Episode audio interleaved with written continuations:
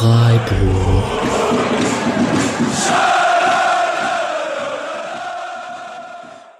Dann, hallo und herzlich willkommen zur 166. Episode des Spotcast Freiburg.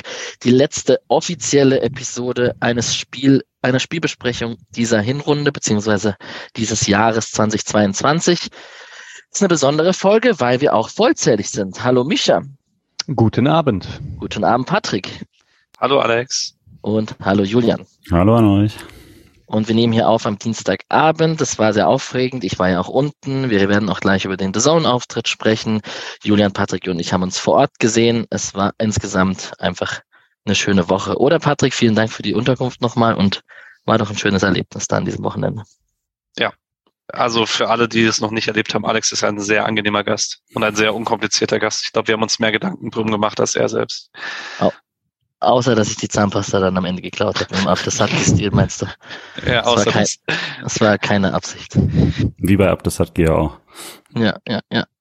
Wir wollen ähm, einmal anfangen mit einem Dankeschön an alle, die gespendet haben für den Podcast. Ähm, das ähm, kommt alles bei uns an. Wir freuen uns sehr. Wir wissen nicht immer, wie anonym die Leute bleiben wollen. Deswegen sagen es wir mal nicht, aber möchten uns bei jedem Einzelnen von euch bedanken, bei jeder Einzelnen von euch bedanken, die für uns spenden und uns unterstützen. Das hält uns am Leben, das motiviert uns und das macht auch Spaß und vielen Dank dafür. Da spreche ich, glaube ich, im Namen der ganzen Runde. Und wenn ihr genannt werden wollt, dann schreibt es einfach mit in den Spendentext, dann machen wir sehr gerne einen Shoutout draus. Absolut. Man kann den Till an der Stelle erwähnen, weil es auch öffentlich ist und er als Saisonspende deklariert hat und da ein guter Batzen an uns rübergegangen ist. In dem Fall mal jo. offizielles Dankeschön an dieser Stelle. Das soll aber nicht heißen, dass alle anderen, die gespendet haben und zum Beispiel auch der Markus, der uns am Ende noch die Bierrunde ausgegeben hat vor Ort, dass das alles nicht äh, ankommt und nicht gewertschätzt wird, sondern das kommt alles an und wir bedanken uns bei jedem Einzelnen. So, das war mal kurz wichtig am Anfang zu sagen. Der, Spenden der Spendenlink ist in den Show Notes. Es gibt eine Kicktipp-Runde, ähm, die ihr auch da findet, etc. Aber das seht ihr alles, wenn ihr die Beschreibung durchlest. So, wie fangen wir an? Micha, du hast da, du warst ja nicht da unten im Süden am Wochenende und hast es vom Fernseher verfolgt. Dann müssen wir natürlich auf dich vertrauen, was das, äh, was die Spielanalyse selbst betrifft.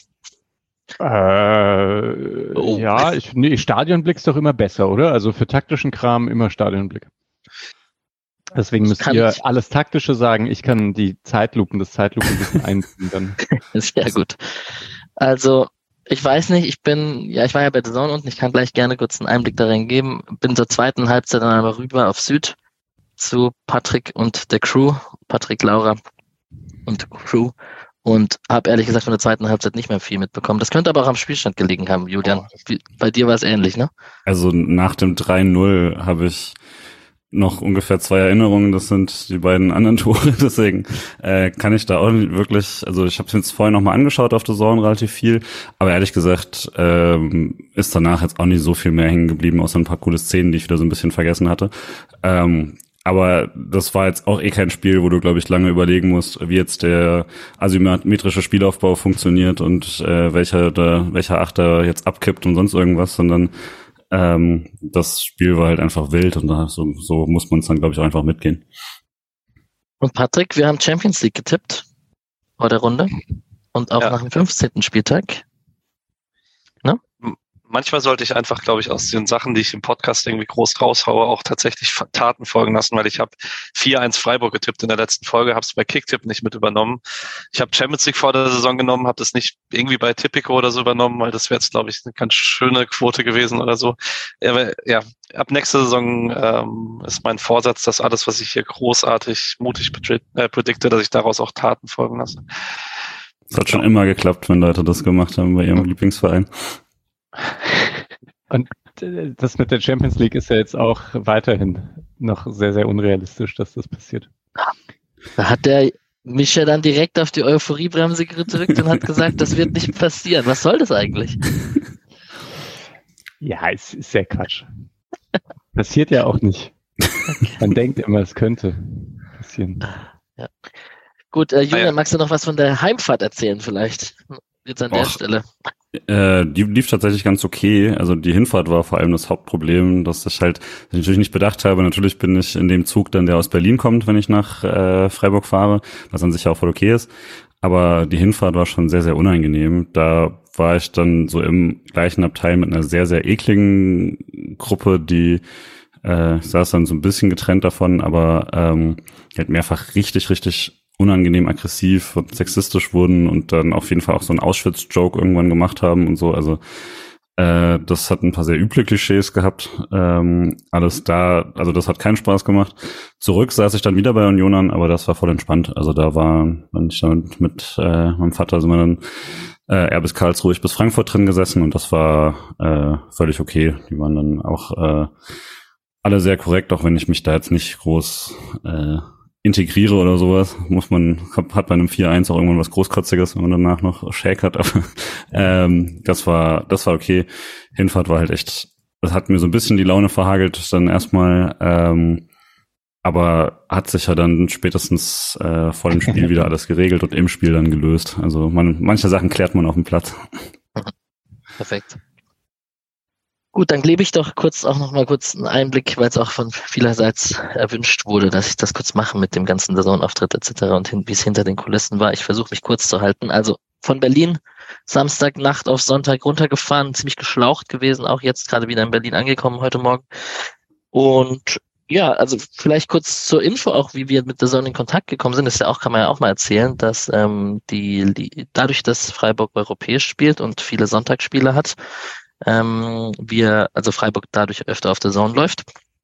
Und das tatsächlich sich so entwickelt hat, dass der ein oder andere Kommentator von The Zone, also tatsächlich die Spielkommentatoren, in der Vorbereitung dann auch in unseren Podcast reinhören, um ein bisschen Insights zu bekommen zu den einzelnen Vereinen. Also nicht nur, die machen das dann auch auf Gegnerseite, aber die nutzen uns dann quasi auch als Quelle und da hat es dann das ein oder andere auch, äh, ist das eine oder andere Mal auch passiert, dass sie uns tatsächlich angerufen haben zur Spielvorbereitung, um so ein bisschen Insights zu bekommen und ein paar Fragen stellen können, die sie halt interessieren und die sie auch in ihre Moderation mit reinnehmen können. So kam der Kontakt zustande tatsächlich und dann, wie das jetzt so ist, bleibt man im Gespräch und dann hat sich dieses Unionsspiel als letztes Spiel vor der Pause jetzt angeboten, um ein Experteninterview vom, vor Ort äh, zu ermöglichen. Und dann haben wir das in Angriff genommen und ähm, das wurde dann tatsächlich auch ermöglicht. Das hat sehr viel Spaß gemacht. Ähm, war dann unten, bin früher zum Spiel akkreditiert, ähm, war mit denen im Technikwagen drin, mit Sascha Begalke gequatscht und mit den ganzen von der Produktion halt gequatscht und ähm, ähm, Maske bekommen etc. Also das kennt man ja im Podcast als auditives Medium nicht, dass man dann auch ein bisschen mal sich, dass man nicht so glänzen darf und so weiter im Abendlicht, im, mit dem Flut, mit dem Flutlicht etc. Genau, und dann ähm, vielleicht, was das vielleicht das Spannendste ist, wie, wie nervös ich war. Ähm, tatsächlich, wie so in einem Schulvortrag früher, dachte ich dann so 30 Sekunden, bevor es losging, so nach dem Motto, okay, ich habe gerade alles vergessen, worüber wir in den letzten zwei Stunden gesprochen haben und so nach dem Motto, okay, jetzt komm jetzt bloß nicht ins Schwimmen. Ähm, aber während man dann im Gespräch war, ging es eigentlich. Den einen oder anderen Haspler, der einem dann aber auch meistens selber mehr auffällt als anderen wahrscheinlich, ähm, den, der ist mir aufgefallen im Nachhinein, klar. Ob das die Matchpraxis oder die Matchpraxis ist und solche, solche Sachen, aber im Großen und Ganzen war ich relativ zufrieden. Das, das ganze Stadion drumherum und die 20, also die, die sind ja dann schon fast alle im Stadion drin, dann eine halbe Stunde vor Anpfiff. Und es war auch relativ in der Nähe von der Süd und ich habe versucht mit Julian zu winken und habe ihn nicht entdeckt und es war alles ziemlich unmöglich, genau. Aber das, das, das konnte man ganz gut ausblenden tatsächlich. Das ähm, war, war man doch irgendwie im Tunnel, hat sich versucht, inhaltlich darauf zu fokussieren.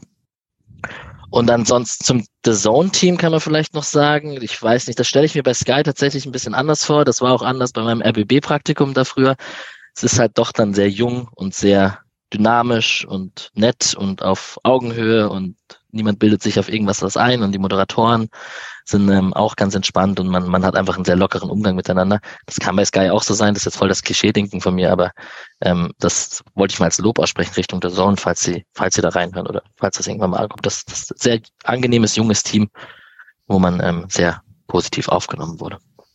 Ich kann noch ein bisschen ähm, dadurch, dass ich ja, dass wir jetzt auch viele The Zone-Spiele hatten, ist mir immer aufgefallen, dass rund um die Spiele immer von beiden Mannschaften vorgeworfen wurde, der Reporter würde für die andere Mannschaft kommentieren. Also es kam immer für beide Mannschaften vor Fanradio.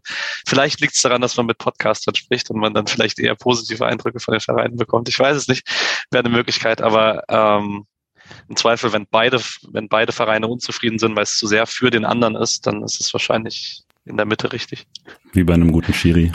Ja, ja und dann wie gesagt, ich hatte, man hatte einen Monitor unten, man, man war ja unten bei der ersten Reihe, bei der Bande quasi. Man hatte tatsächlich einen Monitor, auf dem man drauf, draufschauen konnte, was es ziemlich erleichtert hat, um irgendwelche Tausende von Elfmetersituationen einschätzen zu können, ja. weil die konnte man im Stadion natürlich nicht sehen. Und ähm, die bereiten sich dann natürlich auch vor, ah, okay, es macht wahrscheinlich Sinn, Vincenzo Grifo nach dem Spiel als Interviewpartner zu nehmen und ähm, vielleicht mal schauen, wer es noch so gibt. Das machen die dann schon während dem Spiel und melden das bei Sascha an, beim, beim Pressesprecher. Und dann zur Halbzeit habe ich mich von denen unten verabschiedet. Das waren ja nur diese vier, fünf Minuten vor dem Spiel, quasi in der Vorbesprechung. Und dann habe ich die Chance genutzt, um die Leute zu sehen, äh, in die Kurve zu gehen quasi. Und habe mich sehr gefreut, ähm, aus Berlin kommend. Man hat ja mit Hamburg und mit Berlin die zwei großen Ereignisse gehabt, aber ich habe ja nicht so oft die Chance gehabt, in Freiburg zu sein, bei den Spielen zu sein. Und habe mich dann schon sehr gefreut. Also, wenn ich jetzt anfange, Namen zu sagen, werde ich irgendwelche Namen vergessen, dann ist es wieder gemein für die, die ich vergesse. Aber ob das jetzt hier der liebe Bergsfuckel, der in der letzten Folge da war, oder Lesita oder Hans-Jörg oder Markus und so weiter und so fort oder Alex etc. Ähm, alle, ich habe mich sehr gefreut, euch alle zu sehen und mal mit euch anzustoßen. Also das war sehr cool. Hey, ganz kurz Nachfragen noch zu Sascha ja. Glunk. Der hängt dann die ganze Zeit mit den Presseleuten ab oder so halb halb? Ja, der läuft dann am Anfang mal rum und gibt jedem, macht jedem einen Handshake, die er so kennt. Ähm, wir haben uns dann auch kurz begrüßt, wir kennen uns ja auch von den Spielerinterviews wirkt aber sehr busy, koordiniert dann halt wer wann und wer zur Halbzeit und wer nach dem Spiel und so weiter. Aber ähm, ist dann meistens auch eher in der Nähe des Teams tatsächlich. Also war jetzt nicht beim The Zone Team zumindest da vor Ort die ganze Zeit. Ah ja, okay, ja. Genau. Mhm. Also ich habe es mir nach dem Spiel dann natürlich angeschaut und ich fand das schon einen extrem souveränen Auftritt da. Äh, bezweifle, dass ich den äh, so souverän da durchgebracht hätte. Ja, ich auch nicht. Ja, vielen Dank. Bescheiden wie ich bin, ist man da natürlich selbstkritischer als äh, die, die Außenwahrnehmung, aber äh, vielen Dank. Und es hat natürlich sehr viel Spaß gemacht. Äh, macht Lust auf mehr, das auf jeden Fall. Äh, mal gucken, wie das so wird. Genau, das, das war's eigentlich. Ich habe, ich möchte noch einen Gruß ausrichten an, an den Chris, der arbeitet im Das Quartier im Stühlinger. Da war ich gestern Abend noch essen und der hat uns dann erkannt als Podcast äh, Crew und ähm, habe ich ein badisches Dreierlei gegessen bei ihm und habe eine Weinschorle bekommen aufs Haus und das hat mich sehr gefreut und äh, war dann direkt so am Abend danach hat man direkt ein bisschen, ein bisschen vom Fame abbekommen. Sehr gefreut. Genau. Irgendwie passiert mir das hier in meiner Stammkneipe in Frankfurt nie. Keine Ahnung, ja, was kommt. Ja. Genau, ich, das, das war es auch einfach. Ich, ich, das hat ja eine von euch, einige von euch auch interessiert. Ich wollte den, den Part jetzt auch gar nicht so lang machen, aber es hat auf jeden Fall sehr viel Spaß gemacht und ist ja auch irgendwie eine Anerkennung für das, was wir hier machen. Ähm, das, das hat uns alle sehr gefreut. So, Union Berlin. Ich habe es im Interview gesagt, das war der Kampf um Platz zwei. Es könnte schlimmer laufen äh, war lange Tabellenführer in dieser Saison, muss sich jetzt damit zufrieden geben am Ende. Wie viel sind sie denn? Vierter oder fünfter? Ich habe nur auf uns geguckt. Genau, muss sich jetzt am Ende damit zufrieden geben, nach einer langen Tabellenführung vom sechsten bis zum zwölften Spieltag auf dem fünften Tabellenplatz zu überwintern, auch wenn es nicht das Ende der Hinrunde ist. Ähm, Euroleague sechsmal 1-0, aber nicht nur für Union, Patrick. Nee, viermal für Union, zweimal gegen. Ähm, genau. Ich meine, die, ich habe heute das äh, Rasenfunk-Hinrundenfazit gehört und ähm, die Statistik, ich krieg's hier nicht mehr ganz zusammen, aber ich glaube, sieben oder acht Pflichtspiele lag man eins und hinten und man hat daraus auf jeden Fall einen Punkt geholt, den Rest verloren. Und die, die man 1 geführt hat, hat man zweimal noch Remis gespielt und den Rest gewonnen. Und ähm, also es ist einfach, das ist das Beispiel einer Mannschaft, gegen die du nicht zurückliegen sollst. Man sagt es seit Jahren über viele Mannschaften, aber Union hat das echt äh, auf die Spitze getrieben. Ja, ja, und die sind aber halt auch ziemlich gut darin, dann das 1-0 auch zu machen. Also das, ist ja auch nicht nur Glück oder so, dass es vorher voll offene Partien sind, sondern sie haben halt ziemlich oft, ziemlich früh das 1-0 durch irgendeinen Umschaltmoment gemacht, weil sie defensiv halt so saugut stehen. wahrscheinlich könnte man schon sagen, dass es jetzt am Ende auch daran lag, dass die ein bisschen platt waren insgesamt.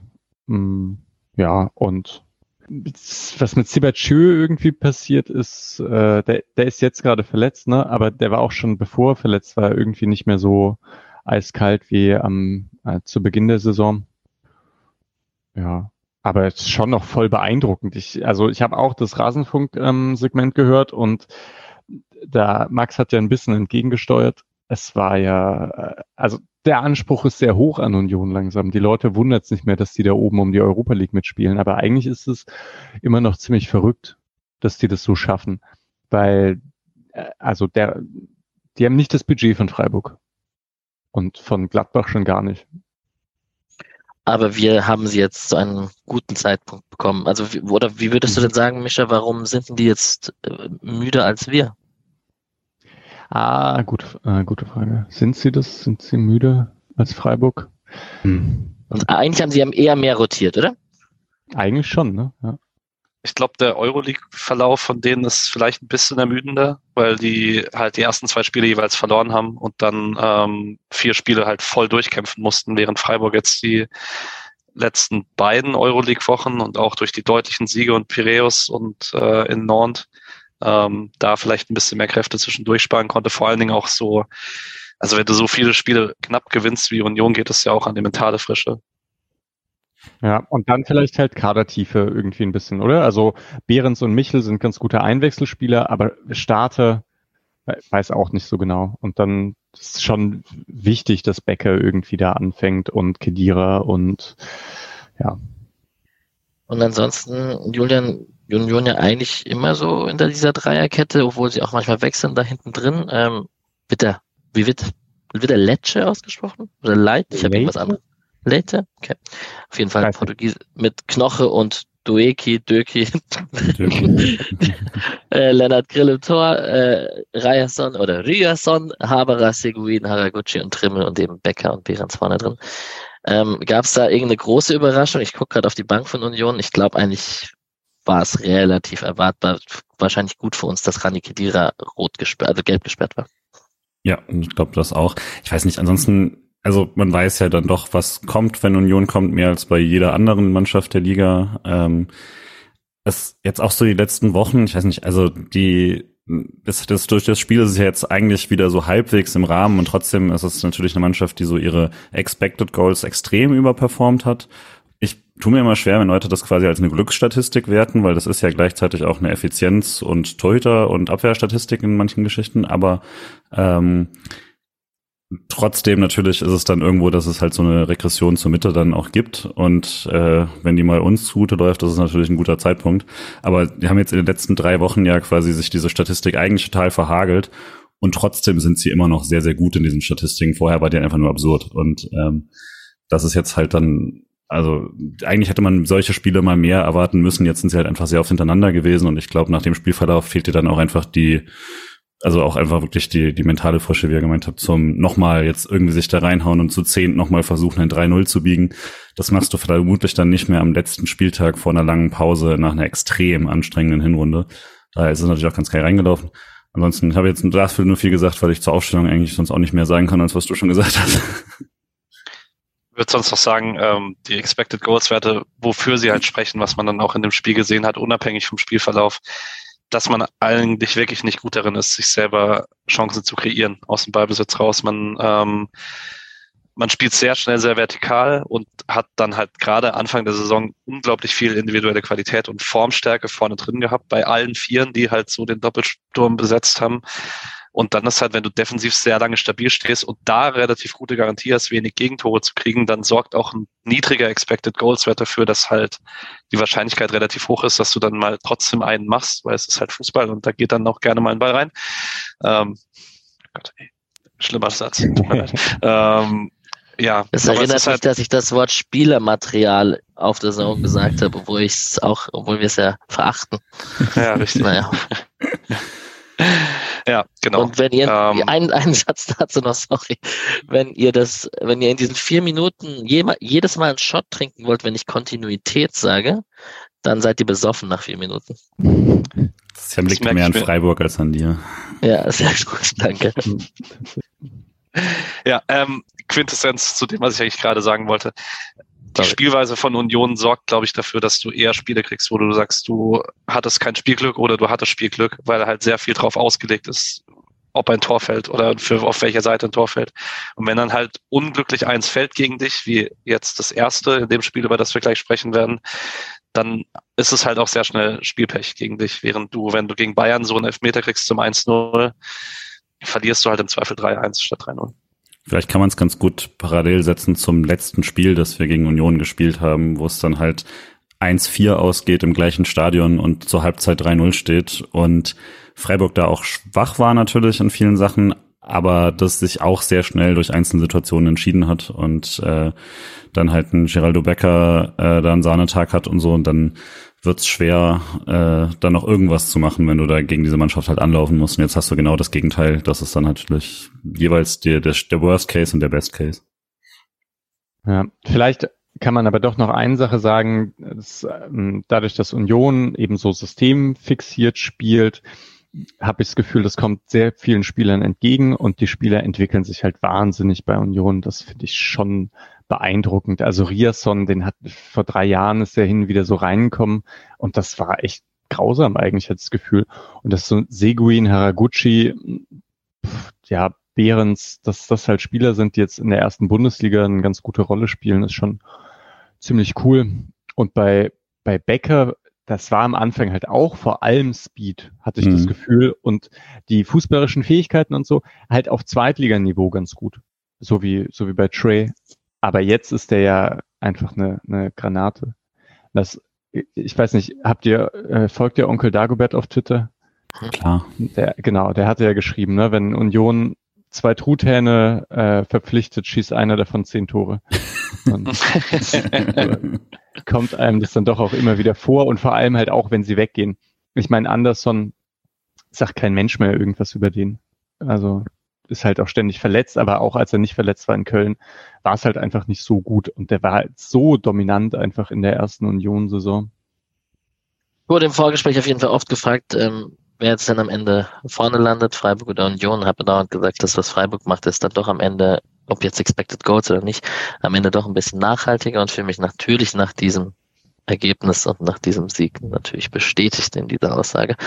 Mal schauen, wie es am Ende so sein wird, aber ich glaube schon, dass Union eher da oben runterpurzelt als Freiburg. So, die These ich glaube, das wird spannend. Ja? Ich bin mir echt nicht sicher. Ich habe eigentlich Angst, dass Union am Ende vor Freiburg steht. Hm. Okay. Na gut. Wir hören uns wieder hier. ja, auf jeden Fall. Ja, auf Platz 9 hören wir uns wieder. Genau. so, äh, Freiburg. Wieder Dreierkette, auch trotz dem Spiel gegen Leipzig, aber nicht in der gleichen Formation wie gegen Leipzig. War das jetzt, Patrick, Union auf den Gegner gerichtet aus Respekt oder äh, wie würdest du es denn sehen? Ähm, ich würde erst kurz antworten mit einem, also mit einer Antwort auf, bezogen auf das, was Christian Streich im Großpodcast gesagt hat, bei einfach mal Luppen, ähm, wo er darüber gesprochen hat, dass er der Spielweise von Union, dass er sich die nicht vorstellen könnte, die in Freiburg spielen zu lassen, dass er aber halt auch an letztes Jahr äh, gesehen hat, dass sie bei Union relativ zynisch Dreierkette einfach gespiegelt haben, dort 0-0 gespielt haben und dann in Freiburg 4-2-3-1 mit eigenem Ballbesitz spielen wollten und 4-1 verloren haben. Ähm, da habe ich mir schon gedacht, okay, das, die Viererkette gegen Union sehen wir jetzt nicht so schnell wieder. Ähm, was mich aber dann trotzdem gewundert hat, auch bei Leuten, die irgendwie häufig Freiburg gucken, wie oft wir die Frage bekommen haben, wie wir jetzt die Dreierkette sehen nach den Spielen in Leipzig und Union. Und ich glaube, dass das so gar nicht vergleichbar ist, aber das würde ich Mischa überlassen. Also die, die Dreierkette, wie man sie gespielt hat in den beiden Spielen, ist nicht wirklich vergleichbar. Ja, das stimmt. 3-4-3 und 5-3-2 ist erste, erste Unterschied gewesen. Also Grifo war schon weiter vorne, oder? Mhm. Also ich meine, bei beiden, man muss schon sagen, beim 5-3-2 ist er auch gerne mal aufgerückt und beim 3-4-3 war er auch manchmal ein bisschen eingerückter. Nee, aber ich würde auch sagen, auf jeden Fall Kübler war weiter vorne und Günther als gegen Leipzig. Da ist man ja überhaupt nicht rausgekommen. Aber das ist halt immer schwer, äh, finde ich, zu, also festzumachen, ob man halt nicht weiter rauskam gegen Leipzig oder ob man nicht weiter raus wollte. Das, das ja, weiß ich nicht genau, muss ich zugeben. Ähm, interessant war halt dann eigentlich dieser Wechsel von Sildilia und, und Kübler noch, dass man Sildilia jetzt doch wieder in die Innenverteidigung gesetzt hat, was, glaube ich, was uns alle nicht gewundert hätte, wenn es von Anfang an so, wenn es die ganze Saison schon so gespielt worden wäre. Aber naja, in letzter Zeit war ja Kübler, glaube ich, zweimal dann eher Innenverteidiger und Sildilia Außenverteidiger. Ehrlicherweise hat mir das aber gut gefallen. Ja, ich sehe auch, also Jürgen, ich weiß nicht, wie es dir geht, ich sehe ja eigentlich auch gerne da hinten drin. Da dieses eine Spiel in der Euro liegt da auf der Innenverteidigerposition. Was war das? Olympiakos müsste das gewesen sein. War auch ziemlich nice und ähm, wird spannend, weil wo der langfristig so in zwei, drei, vier Jahren, wo er sich da festspielt, das finde ich ist noch nicht so absehbar. Und dann vielleicht noch als Folgefrage Keitel für Eggestein. Hast du das erwartet? Wahrscheinlich nicht. Also mit erwartet tue ich mir eh gerade schwer, weil es ähm, also mal immer dann gerade in diesen Rotationspositionen, die wir dann ja dann doch hatten, quasi auf rechter Verteidiger und äh, eben die Achterposition, hast du ja, glaube ich, gesagt, sogar vorher bei der Zone, dass das die beiden sind, wo eben rotiert wird. Und äh, also, ergibt Sinn für mich, dass du das, dass du da Keitel möglichst oft spielen lassen willst.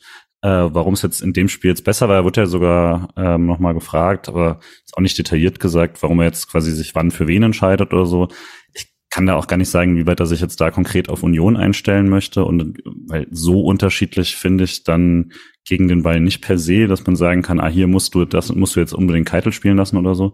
Ähm, aber fand es wieder sehr, also fand wieder sehr ansehnlich, zumindest so vom äh, Stadionperspektive aus. Und mittlerweile halt, was bei ihm der Schritt ist, ist, dass ich mir auch keine Sorgen mehr mache, die ich sonst noch hatte am Anfang, wenn er den Ball irgendwie bekommt, weil er dann einfach immer mal wieder so unerfahrene äh, Bewegungen oder so drin hatte ähm, oder sich dann halt doch leichter hat äh, pressen lassen in manchen Situationen, da denke ich gar nicht mehr drüber nach. Also zum Beispiel eben im Stadion habe ich irgendwann in der 60. gedacht, ach ja, richtig, das war ja, das war ja Keitel, weil ich äh, also gar nicht mehr drüber nachgedacht habe. Und ähm, da ist er einfach mittlerweile auf so einem sehr, sehr guten Niveau. Bei der Kübler-Sidia-Geschichte sehe ich es eigentlich genau wie du, aber ich finde es auch sehr, sehr gut, dass Sidia wirklich bei beiden Sachen einfach ziemlich gleich gut aussieht. Ähm, und das wird ihm ja auch in den nächsten Jahren nochmal eine großen, große Hilfe sein, weil äh, weiß ja auch nicht, wie man sich da transfermäßig entscheidet, wer dann noch irgendwie kommt oder sowas, welchen Konkurrenzkampf er in ein, zwei Jahren haben kann. Und wenn du ihn halt einfach sowohl in der Innenverteidigung spielen lassen kannst, als auch außen, ist das ja ein Traum. Ich würde noch sagen, dass es immer eine gute Idee ist, Kübler näher am Tor zu haben. immer seit Oktober 2020. genau. Ja, ja ich habe auf der Zone tatsächlich die Keitel-Eggestein-Position unterschlagen. Ich habe da von der Tre-Jeong-Position und ah, von ja. der Rechtsverteidiger-Position mhm. gesprochen.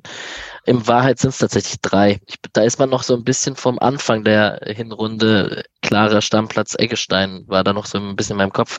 Da hat sich der Kaito ja gut rangekämpft so gegen Herbst, Spätherbst auf jeden Fall. Was übrigens vor allen Dingen sehr hoch anzurechnen ist, weil Eggestein eine echt gute Saison spielt eine bessere als seine erste. Und also wenn Eggestein so spielen würde wie letzte Saison, wäre Keitel jetzt, glaube ich, Stammspieler. Mhm. Mhm. Hat wohl dann doch ein bisschen Rotation gut getan dann. Flecken die ja Ginter Lienhardt hinten drin, Kübler rechts, Günther links, Keitel, Höfler im Zentrum und Doan Grifo auf den Flügeln hinter Gregoritsch, nur der Vollständigkeit halber. Ja, die und drei, jetzt. Äh, gigantisches Spiel einfach. Die drei da vorne? Drei vorne, ja. Geil. Ja, naja, egal. Schon extrem. Ja. ja. ich wollte jetzt den Gag machen und an dich überleiten mit der Anfangsphase und den ersten fünf Erste Minuten, fünf Minuten, aber wir können die ersten 50 Sekunden besprechen vielleicht und nicht mal das passt richtig. Es geht ja. direkt los und um ehrlich zu sein, in dieser ersten Halbzeit viel mehr Situationen als diese Elfmeter-Situation und alles, was mit diesen Toren zusammenhängt. Plus in der zweiten Halbzeit viel mehr gibt's fast nicht. zu besprechen. Ist auch okay, wenn wir zu viert sind, dauert es immer ein bisschen länger. Ne? Dann, dann ja. kann man oh Gott, fünf Tore zu viert sind ja schon anderthalb Stunden. Tatsächlich. Ja. Nee, aber äh, erster Angriff, ne? Irgendwie Lienhardt bekommt den Ball rübergepasst, lässt ihn vorbeilaufen. Ich glaube, mit dem ersten Kontakt mit dem falschen Fuß haut er den hinter die Kette perfekt in den Lauf für Günther. Der flankt rein, schöner Flugkopfball von Doan. Und ich dachte so, ah, das geht gut los, das macht Spaß. Und ich habe es nicht gecheckt, als es erstmal ah. hieß, ähm, da ist, da, da kommt jetzt der VAR. Und ich dachte irgendwas von wegen, vielleicht wurde Doan mit dem Fuß am Kopf getroffen oder sowas. Und aber ja, ich hatte es ich hat's nicht gleich auf dem Schirm.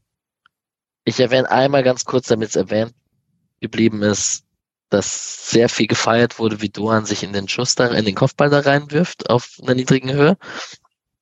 Nur damit es einmal erwähnt ist, weil es nicht mehr relevant ist für die Situation danach. Äh, ja, und ich habe auch gar nichts mitbekommen. Ich hatte tatsächlich den Vorteil, dass ich dann den Bildschirm da am Seitenrand hatte und mit dem äh, Tom von The Zone einfach darüber sprechen konnte. Und dann haben wir auch die, äh, nach ziemlich schnell nach einer Wiederholung dann gesagt, okay, den gibt er wahrscheinlich. Wobei ich fand die, die Berührung trotzdem sehr, also ich fand's, ich würde ausrasten als, als Union-Fan auf jeden Fall. Julian. Ja, ich fand danach waren einige sehr darauf fokussiert zu sagen, ja, aber regeltechnisch musst du den geben. Das stimmt, würde ich auch mitgehen. Ähm, aber also man muss jetzt nicht so tun, als ob das nicht hier als Skandal verkauft worden wäre bei vielen Freiburgern, wenn es gegen uns gegangen wäre. Genauso ein Ding, das ist ja, äh, glaube ich, so ehrlich sollte man dann schon sein. Ähm, das ist dann mit der Zeitlupe und mit dem Sehen, wie er den Arm dahin hält und so, würde ich den auch geben. Colinas haben in ihrer Kolumne nochmal gesagt, dass sie den Einsatz des VRs überhaupt da kleinlich fanden und das ein bisschen detektivisch. Ähm, kann man dann immer drüber streiten. Ich würde aber schon auch sagen, also das ist halt so eine klassische reiner VRR-Elfmeter und die nerven mich dann immer doch ein bisschen. Ich kann nicht mal wirklich was gegen sagen, weil wie gesagt, wenn du es siehst, dann musst du es pfeifen. Aber also Günther, der nun wirklich kein Kind von Traurigkeit ist beim Beschweren, äh, steht einen Meter daneben, bringt den Ball rein und denkt nicht mal drüber nach, ob das ein Elber sein könnte. Und äh, dann würde ich halt auch sagen, boah, also in einer besseren Fußballwelt redete man da gar nicht drüber.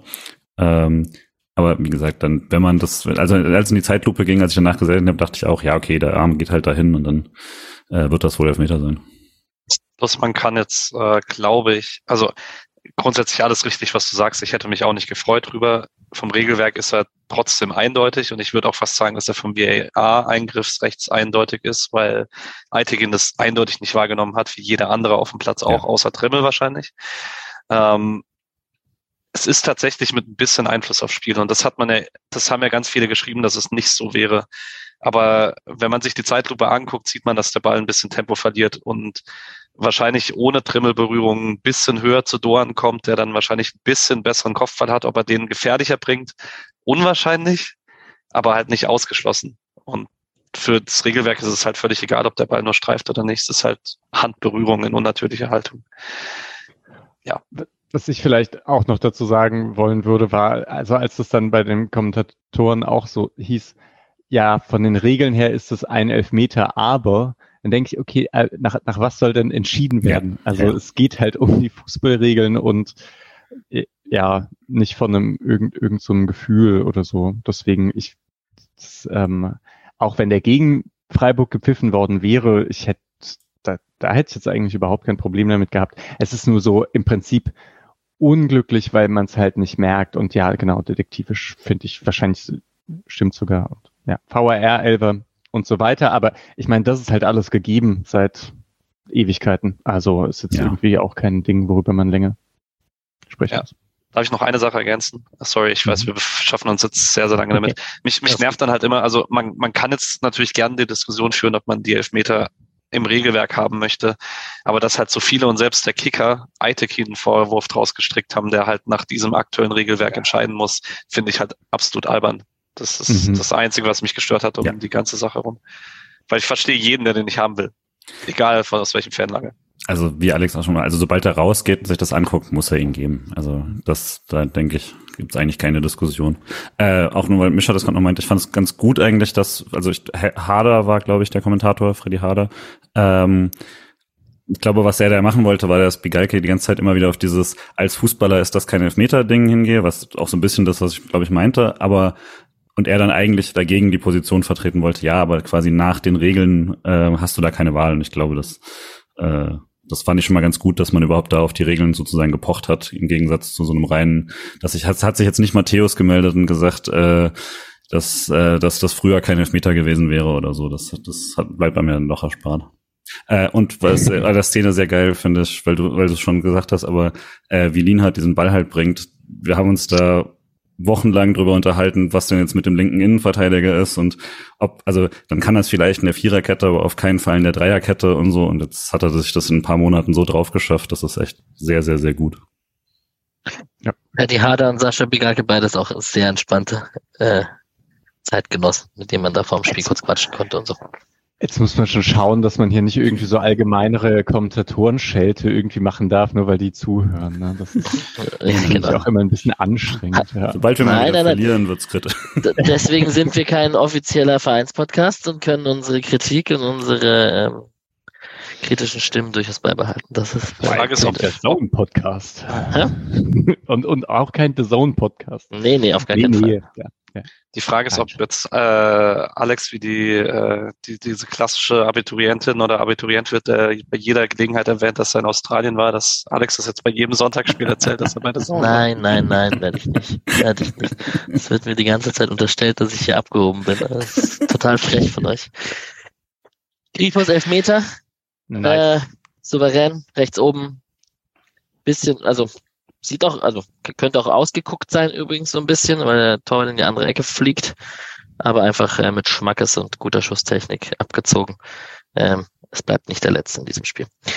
Was mir halt immer so gut gefällt bei Griffos Elfmetern ist, dass man vorher sieht, dass er so richtig nervös ist und aber trotzdem irgendwie eine gute Sache hinbekommt. Und das ist, äh, das gefällt mir als eher nervösen Typen auch ganz gut, dass man trotz Nervosität Erfolg haben kann.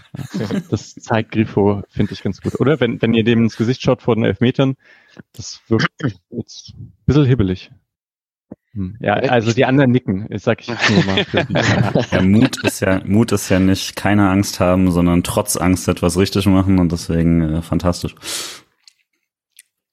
Ich finde es beeindruckend daran, dass er halt, also er hat jetzt ein paar, in den zweiten nachher schießt er links hin, den ersten hat er rechts hingeschossen, den Chup hatte anscheinend auch in seinem Repertoire. Flach hat er, glaube ich, mir fällt jetzt nicht ein, ob er mal flach eingeschossen hat, aber er hat auf jeden Fall eine gute Varianz, Variation. Damals, an. als er gegen Pfosten geschossen hat, gegen Fürth oder so, da hat er flach geschossen. Ja, okay, siehst du, das macht er nicht mehr. Ja, ja solange es läuft, ist doch gut. So, Sechste Minute. mit den Highlights. äh, ja, Nick würde ich jetzt gern hier haben, um einmal Haberer abzufeiern. Ich habe vorhin schon, ich habe vorhin schon im Vorgespräch gesagt, dass das der beste Pass war, den Janik Haberer für Freiburg gespielt hat. Ja, Quatsch. Janik Haberer, als, als ob das so ein Holzfuß wäre oder so. Janik Haberer, super Spieler. Ah, ich finde es auch echt schade, dass er nicht mehr da ist. Ich hätte ihn gerne noch Nee, da. schade ist noch da. Ham. Alter, und dann noch die Wortspiele im Folgentitel. Ist hervorragend. Ja, äh, Grifo, ähm, hellwach beim Rückpass und den schnappt er sich auf und dann spielen er und Gregoritsch natürlich einen Traumkonter aus.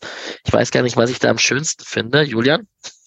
Ich muss halt, also ich will jetzt gar nicht irgendwie kritisch werden, ja, ich will gar nicht kritisch werden damit, sondern, aber, äh, weil, also, Tifo macht das richtig geil, der merkt das schon so eine halbe Sekunde vorher, dass das kommen könnte und fängt schon an hinzulaufen und so, alles super. Äh, da kommt ja auch direkt noch an Döki da vorbei, der, äh, der uns eigentlich ja auch da zur Absicherung ist und so. Ich finde halt eigentlich danach macht das erst irgendwie so ein bisschen komisch, weil er eigentlich in den Raum von Gregoritsch reinläuft, als ob er irgendwie erwartet, dass der woanders hinrennt. Äh, und dachte, also im Stadion habe ich mich schon so ein bisschen aufgeregt, warum er nicht quasi links den ganzen Raum nutzt und den dann eben den äh, Knoche zur Entscheidung zwingt, wo er jetzt hingeht.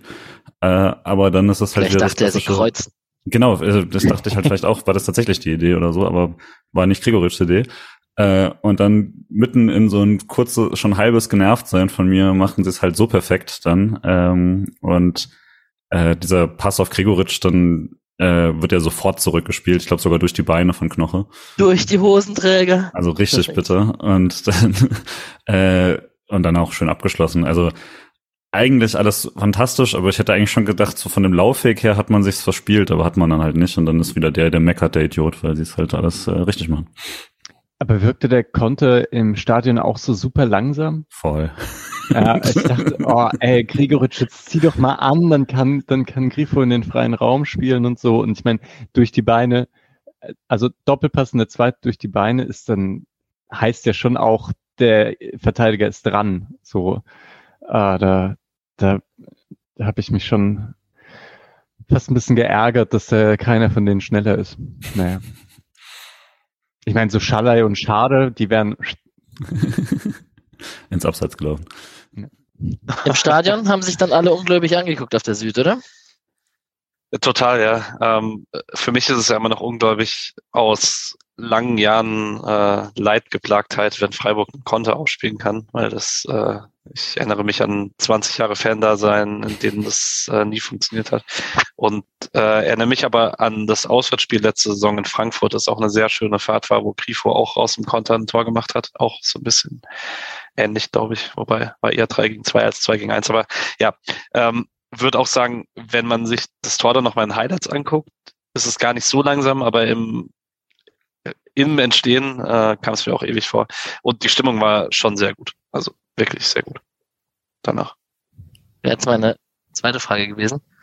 Weil wir sprechen nachher sicherlich auch über die Stimmung, so wenn man 4-1, 4-0 führt zur Halbzeit, wie sich's durchgetragen hat, so an dem Spieltag, weil ich kann es ja nicht so einschätzen. Ich habe nicht so viele Refer Referenzwerte. Ich kann es nicht so gut vergleichen mit den letzten Spielen auf der Süd. Also ich meine, Patrick hat ja letzte Woche die äh, gesagt, dass es deutlich schlechter war. Da war ich ja nicht da, aber gegen Köln.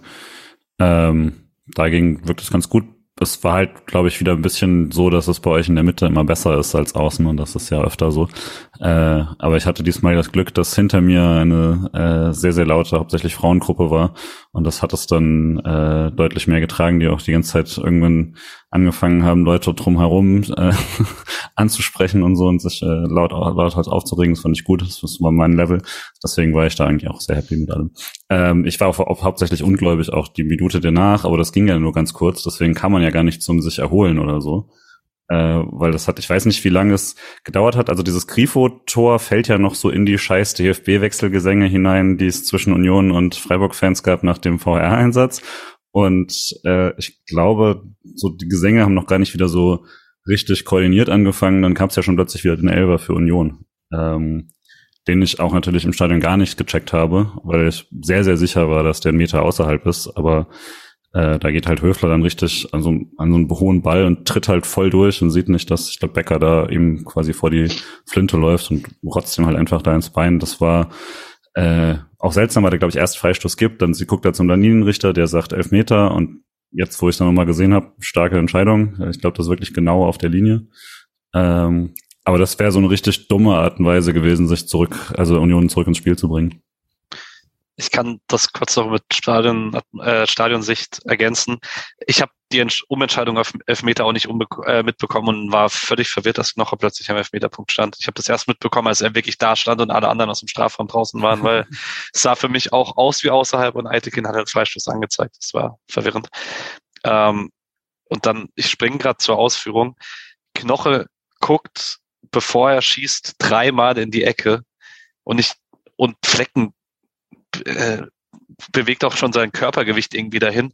Und ich dachte im Stadion nur so, entweder ist es von Knoch jetzt die beste Finte aller Zeiten oder der ist komplett verunsichert, wo er hinschießen soll und schießt dann auch genau in die Ecke und wenn der Ball nicht an Pfosten geht, hält den Flecken. Also deswegen ist Flecken so früh da unten. Das, äh, weil ich stand halt direkt hinter dieser Ecke. Das war echt, das habe ich so auch noch nicht gesehen. Ich habe dich im Stadion gefragt, warum schießt Robin Knoche elf Meter, aber anscheinend hat er zuletzt erst welche geschossen, ne? Er hat eine 2 ja. in der Europa League gemacht. Ja. Okay. Und da, was hat der Kommentator gesagt, dass Union irgendwie nur, also drei verschossene Elfmeter in der Liga hat und nur einen getroffen? Das der von Michel war der erste. Ja. Hm. Chico Höflers Aktion sehr ungestüm. Also, mhm.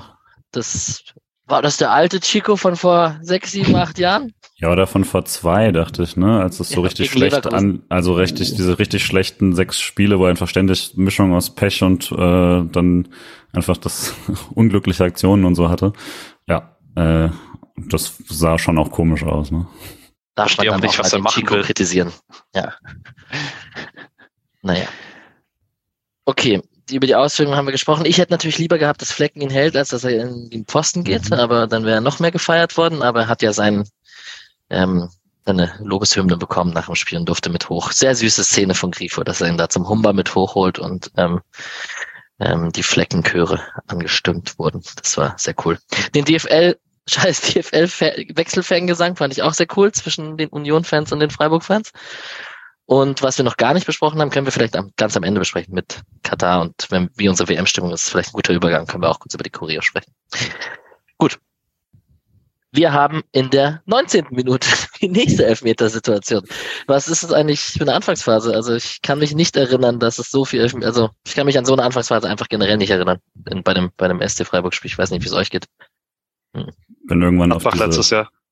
Ja, ich bin auf diese, äh, auf den Trenner im Stehbereich irgendwann eingesunken, war spätestens bei dem Elfmeter dann, weil ich äh, alles nicht mehr so ganz ausgehalten habe, dass man gerade im zweiten der Bundesliga so wegballert mit so einem absurden Spielverlauf. Das war dann doch ein bisschen zu viel. War halt aber auch wieder, also man führt schon 2-0 und Union hatte eine gute Aktion, wo Becker äh, diese extrem geile Hackenvorbereitung macht, aber Union hat es dann direkt verstolpert, auch nochmal mit so einem Hackenversuch.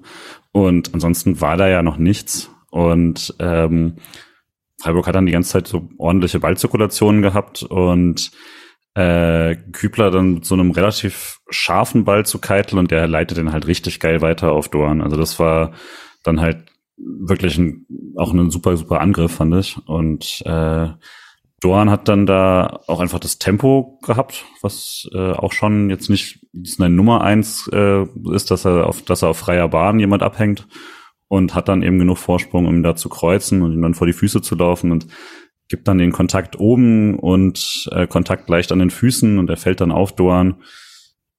Und ja, also ich konnte ich habe es bis heute jetzt nicht so eine richtig feste Meinung dazu. Ich finde, denke schon, mit dem Kontakt da unten verstehe ich das und dann, äh, wenn du ihn pfeifst, dann sehe ich da jetzt auch keinen wirklichen Ballbezug ähm, und dann ist es rot und ihn nicht zu pfeifen kann man vermutlich auch nicht machen, weil er ist halt kurz vorm Strafraum, würde abschließen und er fällt dann halt hinten drauf. Ne? Also deswegen aber ich verstehe, dass es sich sehr hart anfühlt. Ich sehe aber nicht so richtig, was man anders entscheiden soll.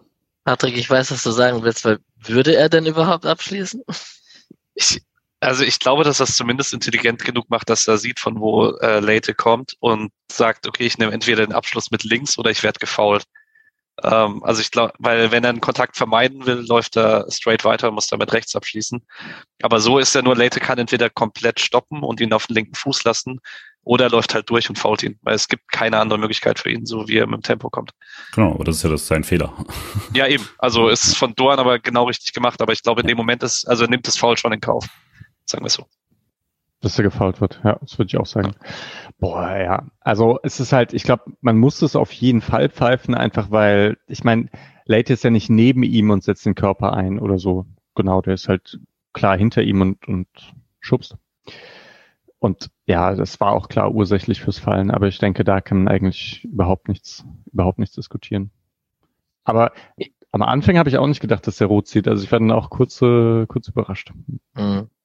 Und insgesamt mit dem Handelfmeter, wo der Ball kaum irgendwie mhm. berührt wird, plus dem Elfmeter also der Doppelbestrafung vor allem mit der roten Karte und dem Elfmeter ist es natürlich so irgendwie als kann man sich auch in die gegnerische als gegnerischer Fan identifizieren so ein bisschen und würde das sehr hart empfinden. Also das, das ist schon auch nicht immer im Sinne des Fußballs, so wie man doch manchmal so schön sagt. Aber gut. Es lief schon alles für Freiburg, was irgendwie laufen genau. kann, inklusive Entscheidungen und äh, alles, ohne dass davon irgendwas falsch war oder so. Aber es war schon krass. Also hätte, man hätte es aus den Situationen, die es gab, hätte man absolut nicht mehr holen können als eine 3 zu 0 Führung und eine rote Karte. Das war schon völlig irre. Und dann halt noch verschossene Elfmeter.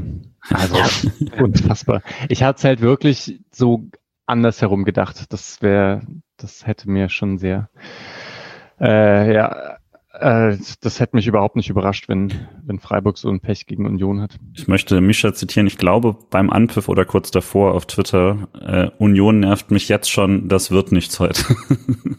das, da war ich mir tatsächlich sehr sicher. Naja. ja, aber mit dem 3-0 und dann die rote Karte, ich weiß nicht, will noch jemand was Ah, Elfmeter, dann gab es natürlich nochmal einen Elfmeter. Grifo hat ihn wieder so schön verwandelt wie davor. Andere Ecke, ja. höher, ja, man kann halt erwähnen, dass es ein Hattrick nach 16 Minuten ist oder innerhalb von 16 Minuten ist. Und das mhm. nicht so oft in der Bundesliga vorkam. Ich weiß nicht, Patrick, Werten, hast du es rausgesucht? Es war irgendwie einer der schnellsten fünf oder sowas. Nee, ist es gar nicht tatsächlich. Es, also in, es ist einer der schnellsten fünf, wenn man es von der ersten Minute anzählt. Ähm, okay. Aber ah, innerhalb von einem Zeitraum ist. Nee, da wäre Lewand also Lewandowski ist der schnellste, genau. Ähm, ja, der aber der war ja Anfang der zweiten Halbzeit. Aber ab der ersten Minute sind es, glaube ich, Gerd Müller, Dieter Müller, Michael Tönnies und von Duisburg damals und irgendjemand ganz am Anfang von der Bundesliga, Emmerich oder so. I don't know. Okay. Ähm, Ich weiß gar nicht, hat jemand Keitel gelobt? Julian hat es vorhin gemacht, gell? Mhm. mhm. Weil, okay. Geil. Das wollte ich nicht kurz, ja. Kreisliga, Alex, sorry, Mischa, mhm. diese, diese Pässe, wenn du so mit dem Rücken zum gegnerischen Tor stehst als Mittelfeldspieler und du bekommst diese und kannst die so mit dem Schlappen über deinen Schlappen rutschen lassen und ihn quasi so hoch in die Gasse schuppen, hinter die Kette. Die spiel, also erstmal spiele ich die auch gerne, aber die, die machen schon richtig Bock. Die, die kann man auch schön timen und anschuppen und da sieht die Abwehr immer scheiße aus. Und wenn der Stürmer drauf spekuliert, was Doan ja offensichtlich macht, ähm, hat man da tatsächlich ganz oft diesen Tempovorteil, weil es einfach, die sind ja auch so ein bisschen gehen sie jetzt auf Keitel drauf oder nicht? Oder wie, wie, wie schiebt man? Und dann hast du schnell diese Gegenbewegung mit den 1, 2 Meter Vorsprung, die Duan dann am Ende hatte, tatsächlich. Man sieht aber halt auch sehr oft dadurch, dass er eben den drei mitgeben muss, dass die halt ins Seitenhaus oder ins Tor ausgehen, wenn sie falsch getimt ja. werden, weil die werden ja auch in der Bundesliga oft versucht, aber klappt ja. nicht so oft. Mischa, ich hatte halt voll abgefahren. Nee, kein Ding. Also nur abgefahren, dass man gegen Union so hinter die Kette kommt, das passiert halt auch irgendwie kaum. Mhm. Schon, schon insgesamt halt sehr, sehr schön gemacht. Ja, und es ist jetzt nicht so, als wenn man Leverkusen, die das halt letzte Woche machen konnten, weil sie halt Diaby und Frimpong haben und die brauchen halt irgendwie zehn Zentimeter Platz und haben einen Meter Vorsprung. Das stimmt, ja. Ja, ich hätte jetzt ganz kurz noch irgendwie zu, zur Phase danach irgendwie ein bisschen gequatscht. Gerne. Oder will noch zum Elfmeter. Also, weil danach fand es halt sehr, sehr gut. Ich war ziemlich happy mit diesem 3-0 und ich dachte, okay, mindestens zur Halbzeit ist es jetzt echt wichtig, dass man keine Anschlusstreffer bekommt. Also weil es halt immer noch Union ist und 3-1, naja, ich meine, ihr, ihr kennt es ja auch gegen Köln oder so, ne? Es kann, können die verrücktesten Dinge passieren. Ähm, also es 4-3 gegen Köln, darauf spiele ich gerade an. Und dann fand es halt gut, dass man einfach äh, Union hin und her laufen lässt und das dann einfach mal 20, 25 Minuten ausspielen lässt und Union, glaube ich, keine Chance mehr hatte in, in dieser Zeit. Und dann hatte ich auch diese Sicherheit nach 45 Minuten, also oder nach 40 Minuten, dass da nichts mehr passiert, bis Freiburg sich ja dann doch dazu entschieden hat, noch einen richtig geilen Angriff zu fahren. Okay, aber wenn wir gerade bei dieser Phase sind, glaubst du denn, dass wenn es jetzt nicht diesen turbulenten Spielverlauf hat mit den Elfmetern und Freiburg und Spielglück in den ersten zehn Minuten, oder dass es dann ein komplett anderes Spiel hätte werden können? Oder hattest du trotzdem das Gefühl, so wie Freiburg in den ersten Minuten aufgetreten ist und so, dass man, dass man dass, dass es ein spannendes Spiel geworden wäre oder Freiburg das sogar gewonnen hätte? Oder ist das einfach schwer zu sagen, weil das eins nur nach vier Minuten fällt? Boah, schon eine gute Frage. Ich meine, insgesamt sind die, also wenn man sich so die Chancenverteilung anschaut, hat Freiburg halt also drei geile Angriffe und Union hat keinen so richtig, ne?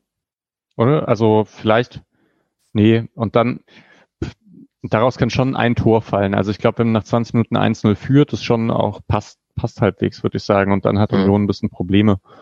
Also ich glaube, so wie es an dem Tag war, hatte Freiburg schon grundsätzlich gute Chancen, auch ohne so eine, auch ohne so einen verrückten Spielverlauf. Aber wenn Knoche dann trotzdem diesen Elfmeter bekommt. Ja, klar. Ähm, würde vielleicht noch kurz sagen an der Stelle, weil das eigentlich gar nicht so von Belang ist für Spiel, weil die Tore halt so nicht entstanden sind. Ähm, aber man hat ja eigentlich schon mit Ballbesitz einen relativ mutigen Ansatz wieder gewählt, dafür der Streich gesagt hat, äh, man kann damit halt gegen Union auch hinfallen, weil man es ja nicht unbedingt gespielt hat wie ein klassisches 3-4-3, sondern Keitel war mit eigenem Ballbesitz schon deutlich höher. Also man hat das, das sah so ein bisschen aus wie gegen Augsburg letzte Saison, das 3-1, 5-1, was man sonst nicht mehr gespielt hat, außer gegen Bremen in Überzahl. Ähm, und man hat es diesmal schon vor Überzahl probiert. Du kommst damit ganz gut in die Halbräume, auch gegen Union sorgst vielleicht auch ein bisschen dafür, dass die Achter ein bisschen defensiver gebunden sind, hast trotzdem die Dreierkette hinten noch als Absicherung. Aber du kannst damit halt auch, wenn du einen wirklich gut gespielten Geraldo Becker Konter läufst, kannst du halt dann auch irgendwie, wenn du das wieder riskant anfängst mit Ballbesitz und du fängst dann vielleicht nach dem 1 doch das 1-1 oder sonst irgend, oder ja. Grund, also es ist halt schwer zu sagen, wie das Spiel gelaufen wäre. Und äh, tue mich auch schwer mit einem Rückschluss, wie Streich das dann in der Rückrunde irgendwann macht in vier Monaten. Ja, klar, die waren halt zu zehnt, das ist natürlich ein riesiger Unterschied. Ähm, vielleicht trotzdem mal ganz kurz in dieser fast halben Stunde, in der dann nicht so viel passiert ist, äh, die, also dadurch, dass eben Keitel so weiter aufgerückt ist und man so ballnah verschoben hat, natürlich dann äh, eine Überzahl hatte Keitel mal so eine Situation, wo er plötzlich quasi auf der neuner Position war und Ginter ihm diesen Chipball in den Strafraum spielt. Das war ziemlich cool, auch wenn da nicht ah, so ja. viel draus geworden ist. Ähm, und hat er auch selber sehr schnell erkannt, ist seinen Raum gegangen, hat da gewunken und alles. Und ähm, Dann gab es nochmal quasi Grifo, der nochmal so einen Ball im Angriffsdrittel in die Füße gespielt bekommt und Dorn hat sich, hat da äh, drei Freiburger am langen Pfosten, macht lieber selber so einen harmlosen Abschluss. Das war der erste Schuss, der zu keinem Tor geführt hat von Freiburg nach einer halben Stunde. Ähm, ansonsten hatte ich jetzt auch nichts mehr. Äh, Höfler hat noch einmal eine schöne Defensivaktion, als Lienhardt diesen Fehler hat da links außen, was glaube ich wirklich das Einzige ist, was man an dem Tag gegen sehr, sehr guten Lienhardt sagen kann. Äh, und Becker dann so parallel zum Tor zieht und dann spitzelt ihm Höfler den Ball weg. Das war ziemlich cool. Ansonsten fand ich es einfach krass, dass Union klar auch mit einem weniger so gar nicht versucht hat, irgendwie groß was zu machen. Wenn sie es tatsächlich mal versucht haben, haben sie meistens sehr schnell den Ball verloren. Äh, nicht gegen Pressing, sondern einfach gegen zugestellte äh, Optionen. Und dann hast du halt echt nicht so viel, was du da machen kannst. Aber ich fand es krass gut runtergespielt. Ja, allerdings muss man auch sagen, Union hat es nicht schlecht verteidigt. Also bei. Steht 3-0. ja, ja, ja, ja, ja, das stimmt. Aber es steht 3-0 in Unterzahl, wo man dann auch denkt, okay, das Spiel ist eh vorbei. Ja, Aber Freiburg hat denen ja immer wieder Aufgaben gestellt. Das, also immer wieder wurde die letzte Linie attackiert und sie sind halt, und Union hat es schon immer ist gut mitgelaufen, dass Freiburg eigentlich nie einen ganz klaren Ball spielen konnte bis eben bis zur Nachspielzeit. Und vorher waren es dann immer schwierige Chipbälle und so. Und das würde ich sagen, ist schon, ist, ist auch nicht schlecht. Das kann man natürlich sagen, ja, genau. Was bringt einem das, wenn man 3-0 hinten liegt? Aber sie haben irgendwie schon auch bestätigt, dass sie diszipliniert verteidigen können. Ja, dann reden wir, glaube ich, über die 45. Minute. Und wieder, es fängt wieder bei Lienhardt an übrigens, der eine sehr schöne Balleröffnung da aus dem linken Halbraum spielt auf Doan. Und auch darüber haben wir jetzt schon öfter gesprochen, dass der nicht nur an seiner rechten Seite klebt, sondern wenn der sich dann auch mal in die Mitte oder weiter nach links einschaltet, dass dann da auch Überzahl erschaffen wird und ähm, sich neue Räume ergeben und der sich da zentral anbietet.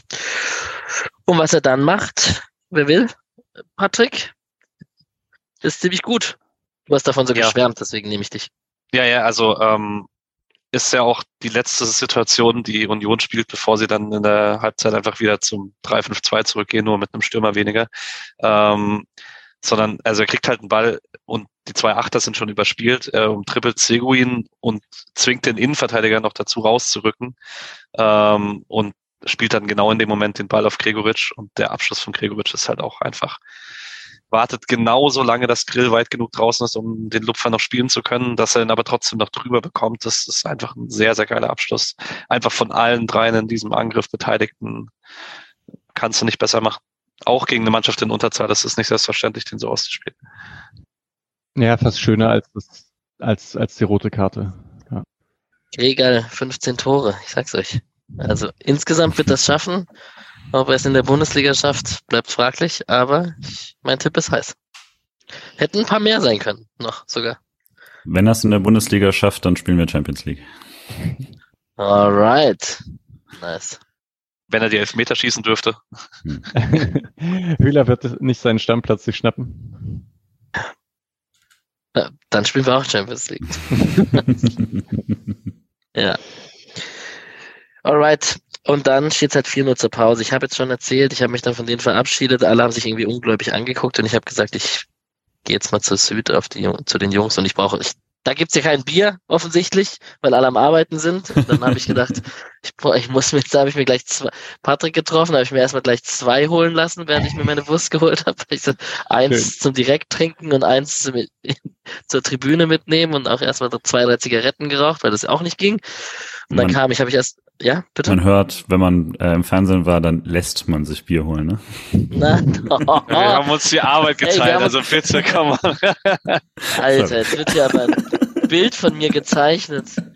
Ähm, Patrick hat Bier geholt, ich habe mir was zum Essen geholt tatsächlich. Wir waren, wir haben uns aufgeteilt. Die Sendenträger wolltest du nicht. Ja, ja. Alter. Nachdem sie dich abgesetzt haben auf der, ja. auf der Süd. Oh Gott. Ja. Ähm, ich hoffe, alle Hörer und Hörerinnen sehen das mit einem Augenzwinkern. Genau. Und dann war ich da auf der Süd und habe noch die ganzen anderen getroffen. Das war auch sehr cool. Ähm, hab dann aber ehrlich gesagt von der zweiten Halbzeit kann ich euch taktisch fast gar nichts mehr sagen. Mir ist aufgefallen tatsächlich, wo ihr gerade darüber gesprochen habt, dass Keitel sehr offensiv mitgelaufen ist. Das ist mir aufgefallen, auch von der Süd, weil es ja direkt vor uns war, dass der sehr oft äh, bei Gregoritsch eher in der Nähe rumstand als bei Höfler hinten quasi. Und bei Engestein später. Patrick. Ähm, eigentlich ist die zweite Halbzeit dann trotzdem ein Beispiel dafür, wie du gegen Union spielst, wenn es 0-0 steht. Weil eben Union hat eigentlich sein 5-3-2 gespielt, nur mit einem Stürmer weniger. Also der ist ja zwischenzeitlich in der zweiten Halbzeit 85 Prozent Ballbesitz, also nur auf die zweite Halbzeit gerechnet. Am Ende waren es, glaube ich, 78 oder so. Ähm, das, ich behaupte, man hätte es trotzdem bestraft in Überzahl, wenn man es gemusst hätte, weil halt so immer, wenn die Dreierkette eine angetribbelt ist, musste ein Achter raus, dann war jemand frei im Raum dahinter und so. Und man hat es dann aber nicht mit dem ganz hohen Spieltempo probiert, weil man, glaube ich, auch einfach keinen Konter fangen wollte. Ich glaube, man wollte Fleckens Neute zu Null geben, dass man das dann trotzdem nicht geschafft hat. Das ist ein bisschen nervig. Ähm, aber behaupte, in den paar Situationen, wo man das Tempo angezogen hat, egal ob im Tripling oder im Passspiel, hat man schon gesehen, wenn das jetzt nicht das letzte Spiel nach so vielen englischen Wochen gewesen wären, hätte man Union, glaube ich, da eher vielleicht 6 oder 7-0 heimgeschickt. Das ist vielleicht ein bisschen arg hoch, aber ja, ich denke schon auch, dass ein bisschen was hätte noch passieren können. Ich habe äh, gerade eigentlich versucht, dann so Statistiken rauszuschauen, um zu sagen, okay, es wird halt viel hinten rumgeschoben und dann, also es ist auch, die Innenverteidiger haben so 130 Pässe alle und Höfler hat halt 30. Aber ähm, immerhin, Grifo hat 52 Pässe. Das ist schon mal nicht schlecht. Also 52 angekommene Pässe. Ähm, dafür, dass halt so viel hinten rumgespielt wurde und er dann, ja, ich meine, okay, aber er hat es ja auch auf den, Ein, äh, in den Aufbau einge, eingereiht. Also, ja. War schon viel ohne Risiko, aber das war mir dann ehrlich gesagt auch ein bisschen egal. Völlig. Also ich, es gab ja danach irgendwie, ging ja nochmal so rum, so ein paar Posts auch beim äh, Transfermarktforum, wo dann Leute irgendwie unzufrieden mit der Zeit in Halbzeit waren. Ich glaube, das ist dann wirklich nur noch ein Reflex, dass man was zu meckern haben muss. Es steht 4-0, man ist äh, in der Blitztabelle Zweiter und äh, man spielt 11 gegen 10. Streich hat ja auch nochmal gesagt, er hat sich gewünscht, dass noch ein bisschen mehr irgendwie dann Fußball quasi nach vorne gespielt wird und so, aber es ist natürlich völlig verständlich, dass keiner jetzt noch den einen Fehler machen will und dass man es halt einfach runterspielt nach so einer Halbserie ist ja völlig normal. Union hatte bis zur 65. Minute keine Szene vorm Freiburger Tor. Danach waren es harmlose größtenteils. Ähm, ein guter Schuss da von äh, Torspieler, der sehr freigelassen wird, da, ist, da verliert Grifo den Ball, geht dann auch nicht so richtig hinterher. Es steht halt auch 4-0 und so und dann macht der Torspieler diesen, diesen Drehschuss und Flecken pariert den ganz gut. Ist halt auch direkt auf ihn. Ähm, ansonsten hätte ich jetzt gesagt, waren eigentlich nur noch mal diese, diese äh, Wechsel noch mal relevant, dass, äh, dass äh, Scholler jetzt wieder seine 20 Minuten bekommen hat und wieder ganz gut aussah und äh, man sich freuen kann, dass man ihn wieder in voller Form haben darf in der äh, Rückrunde ähm, bis zum Elfer. Sonst eigentlich, würde ich sagen, nichts Relevantes passiert. Genau, ganz kurz. Mischa hatte die Ballkontakte erwähnt, Sedia 141, Ginter 136, Lin hat 140, das ist schon ordentlich, also da sieht man schon, Freiburg hat da echt viel den Ball hinten rumzirkuliert. Und was ich interessant finde an den Wechseln, also 69. Minute Eggestein, Petersen und Schalay für Höfler, Gregoritsch und Kübler. Und äh, da hat man Viererkette gewechselt, ne? Dann ist Kübler raus und Sedia rechts hinten und dann war es quasi eine Viererkette. Und Jeong und Höhler für Doan und Grifo in der 77. Ich hätte mir ja bei so einem Spielstand tatsächlich dann Weißhaupt und Schade gewünscht. Tatsächlich. Aber. Wann fängt die U21 das Turnier an? Hm. Ich weiß nicht. Ich hatte aber auch. Ah. Dachte, ich dachte, vielleicht werden die dafür. Okay, das hatte halt ich gar nicht auf dem Schirm als Argument. Ja, stimmt. So, ich meine, Keitel hat auch durchgespielt. Das ist dann, spricht ein bisschen dagegen, aber ich dachte, vielleicht ist das so eine Art Absprache, keine Ahnung. Ich dachte eigentlich auch, dass er WM-Fahrer rausnimmt, als es dann mhm. 4-0 stand. Ich dachte, Ginter und Günther spielen vielleicht nicht durch. Allerdings, die spielen halt bei der WM auch nicht. Im Gegensatz zu Weißhaupt und Schade. Alter, Günther ist halt einfach eine Klasse besser in der Viererkette als David Raum. Also, ja, äh, und ich traue das Flick schon zu. Also Dreierkette ja, aber nee, Günther wird spielen. Ja, also ich hätte auch gedacht, dass er Günther auf jeden Fall rausnimmt. Günther eigentlich auch. Hätte doch, hätte ich auch gedacht. Und auch nicht, dass er Jeong dann bringt. Also da hätte ich auch eher Weißhaupt gedacht. Aber gut. Ähm, no, 19.11. ist äh, U21 Deutschland gegen U21 Italien. Also kann schon sein, okay. ne? Ja, das kann schon ein Argument sein, tatsächlich, ja. 84. Minute zieht Keitel gegen Döki. Alte pfeift ein viertes Mal Elfmeter. Ich kann zu der Aktion gar nichts sagen, tatsächlich. Ich habe sie weder im Stadion gesehen, noch habe ich sie mir nochmal angeguckt. Ja. Also ich fand den so war jetzt ein bisschen doof, er krapscht halt, ne? Und dann hält den einfach zu lang, dann läuft er los. Das hatte auf die Szene, glaube ich, gar keine Auswirkung, aber musst du halt pfeifen. Und also gibt vermutlich sogar Spiele, wo du es nicht pfeifst, aber wenn du die anderen Elfmeter gepfiffen hast, kannst du jetzt nicht anfangen und sagen, den gebe ich nicht. Dann hätte Union tatsächlich sich beschweren dürfen. Ja. Wollt da hier sagen wie Julian. Ich finde den regeltechnisch am schwächsten, ähm, weil er wirklich das Ziehen halt überhaupt keinen Einfluss auf die Bewegung von Dürki hat, aber glaube auch, den musst du alleine um des Friedens willen pfeifen. Und ist auch nicht klar. Ja. Also war auch doof von Keitel ein bisschen. Ja. Abschluss von Michel ist gut. Ähm, Flecken in der anderen Ecke. War natürlich schade, dass er jetzt sein zu Null-Spiel nicht bekommen hat, auch weil er, sprechen wir auch gleich drüber, nicht zur WM nominiert wurde und das ja doch auch ein bisschen schade ist und das hätte man ihm dann doch nochmal gegönnt. Und dann gibt's eigentlich in der 88. Minute noch eine Günther-Flanke auf Schallei, der mit seinem Volleys Außennetz trifft. Da hat Alex neben mir gejubelt, so übrigens. ich habe mich gefragt, ja. wer, wer jubelt. er war nicht alleine, ne? Also nee, im nee, Fernsehen also hört man es, dass man, dass sie Nee, ich war mir hundertprozentig sicher, dass er drin ist, weil ich habe ja das, das 4-1 habe ich ja verpasst. Da bin ich noch mal kurz ein Bier holen gegangen, bevor, bevor hier für, ähm, Mannschaft verabschieden etc., dass ich da wieder da bin. Ja, und da dachte ich, oh geil, ich sehe noch ein Tor, aber nö, war nicht, war nicht so. Ja, 4-1 gegen Union, zweiter Platz. Ähm, Gibt es noch Spieler, die wir herausheben wollen? Ähm, Patrick, du hast hier Statistik von Grifo rausgeschrieben. Vier von vier Dribblings, fünf von sechs Zweikämpfe am Boden gewonnen. Drei Tore geschossen. Ich glaube, bestes Sofascore-Note, die man so haben kann beim SC. Hm, ich glaube ja, dass man dann so ein Spiel auch sehr schnell spielt, wenn man beflügelt wird von so einem frühen, von so frühen Erfolgserlebnissen, dass dann der Rest auch klappt. Das ist natürlich schon so, dass man dann mit breiter Brust und Nase nach oben spielt. Aber ja. Also mir fällt es echt schwer, einzelne Spieler rauszuheben, weil also die offensiven drei halt, also da muss man vielleicht tatsächlich Dor noch mal ein bisschen gesondert rausheben, weil er so wenig in der Scorer-Rubrik auftaucht. Ähm, wobei, zweimal immerhin. Ähm, aber Doan war schon sehr, sehr gut und auch sehr präsent gegen den Ball. Und sonst war es halt für den Rest auch einfach ein relativ unaufregendes Spiel, weil Union halt auch nach einem 3-0 nicht viel machen wollte. Defensivleute sind gar nicht großartig in irgendwelche Szenen gekommen. Ja. Ja, Doan, ja auch. Ja, das, die waren, die haben es halt gemacht, ne?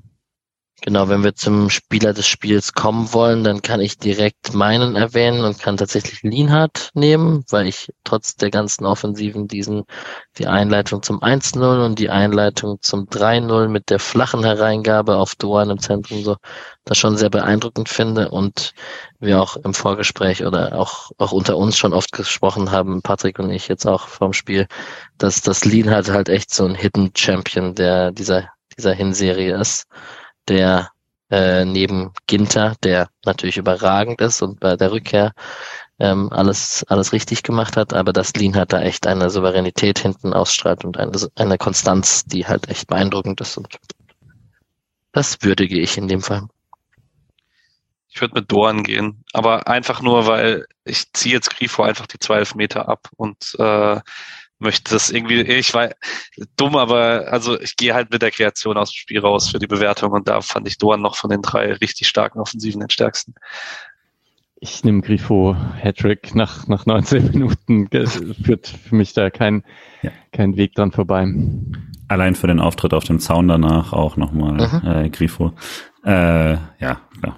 Also man kann jetzt viel diskutieren, aber klar, drei Tore nach 19 Minuten, was willst du sagen? Äh, den, weil Alex hat es vorhin schon mal erwähnt, aber ich fand das auch wirklich, wirklich gut. Das war auch sehr gut zu sehen quasi. Leute wollten natürlich Grifo haben, dann auf dem Zaun, das hat ja Sinn ergeben und der hat dann, normalerweise wird er dann gewartet und dann rufen wir nochmal einen zweiten Namen oder so und der hat da überhaupt nicht gewartet, sondern hat sich einfach direkt Mark Flecken geschnappt und den da sofort mitgebracht, ohne dass da quasi eine Aufrufaktion äh, vorher quasi war. Äh, und das hat auch, das hat sehr, sehr gut funktioniert. Das hat gepasst. Das war ein sehr gutes Gespür für die Situation und das ist schon seit paar Jahren jetzt so, das überrascht jetzt nicht mehr, aber was auch für ähm, so in der Mannschaft Grifo da für eine Rolle hat seit vielen Jahren, ist jetzt auch wirklich äh, sehr krass, gerade wenn man dann halt auch mal ihn als sehr jungen Spieler gesehen hat in Freiburg. Ja, fast schon ein kleiner rührender Moment, wie er sich da den Flecken in den Arm geschnappt hat und die mhm. ganze Kurve das gefeiert hat. Das fand ich schon auch sehr schön. Das stimmt. Ich möchte noch kurz Stadionerlebnis mitteilen, wie Alex mir die ganze zweite Halbzeit gesagt hat, Grifo wechselt noch zu AC Mailand oder so. Und dann kam die Szene und ich habe gesagt, der Typ geht nirgendwo hin.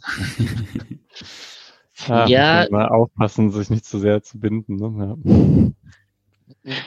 An die Spieler halt. Ja, ja, ja, ja das ist schon klar.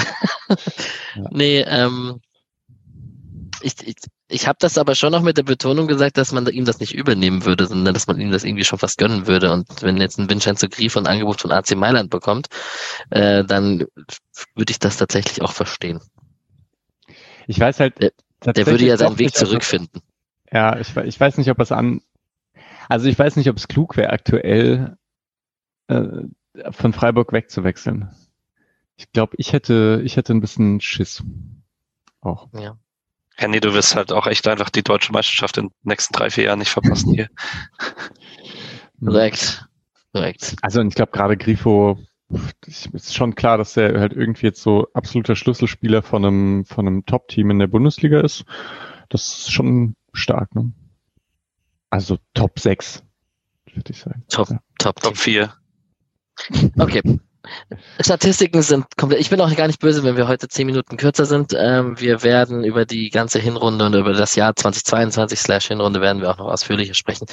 Ähm, da ist auch der gute Nick, äh, den ihr auch alle kennt am Start. Von daher macht das ja auch gar nichts. Und über Statistiken braucht man bei so einem Spiel auch nicht reden, wenn man über irgendwelche Quassquoten und Ballbesitzstatistiken reden möchte nach einer frühen roten Karte und nach einer 4 nach einem 4 zur Halbzeit. Erübrigt sich das auch ein bisschen.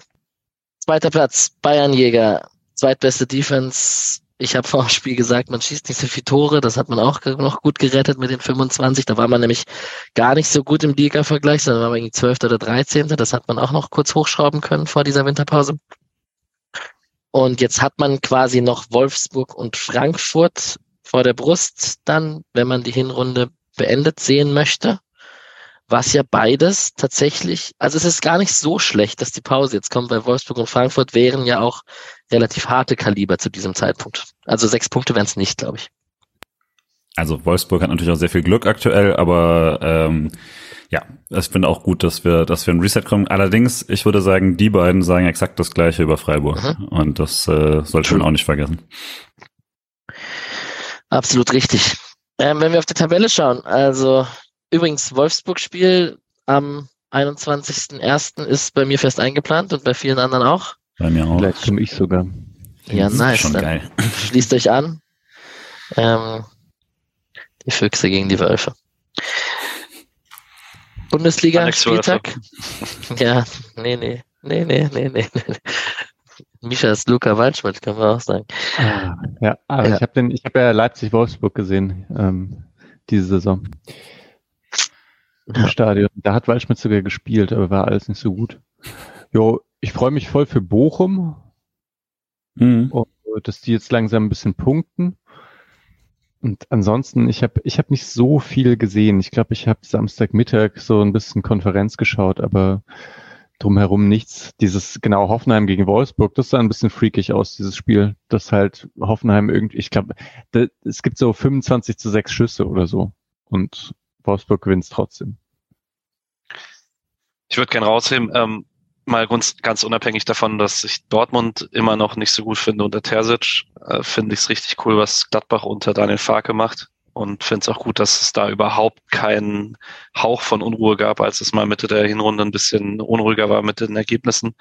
Ähm, das ist einfach eine richtig gute Entwicklung und der Kader ist, finde ich, ziemlich dünn. Die werden auch, glaube ich, noch ordentlich leiden, weil die haben unter Corona ziemlich gelitten.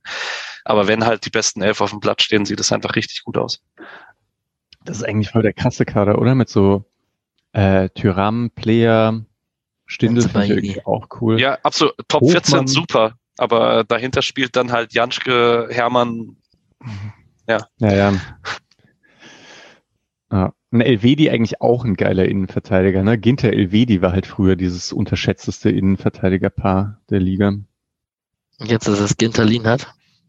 Wobei sie gar nicht so unterschätzt sind. Ja, ich glaube, das stimmt. Ich glaube, die meisten jetzt hier so im Rasenfunk oder so unterschätzt sie niemand mehr, aber ja, im Doppelpass werden Ginter Lienhardt wahrscheinlich nicht besprochen.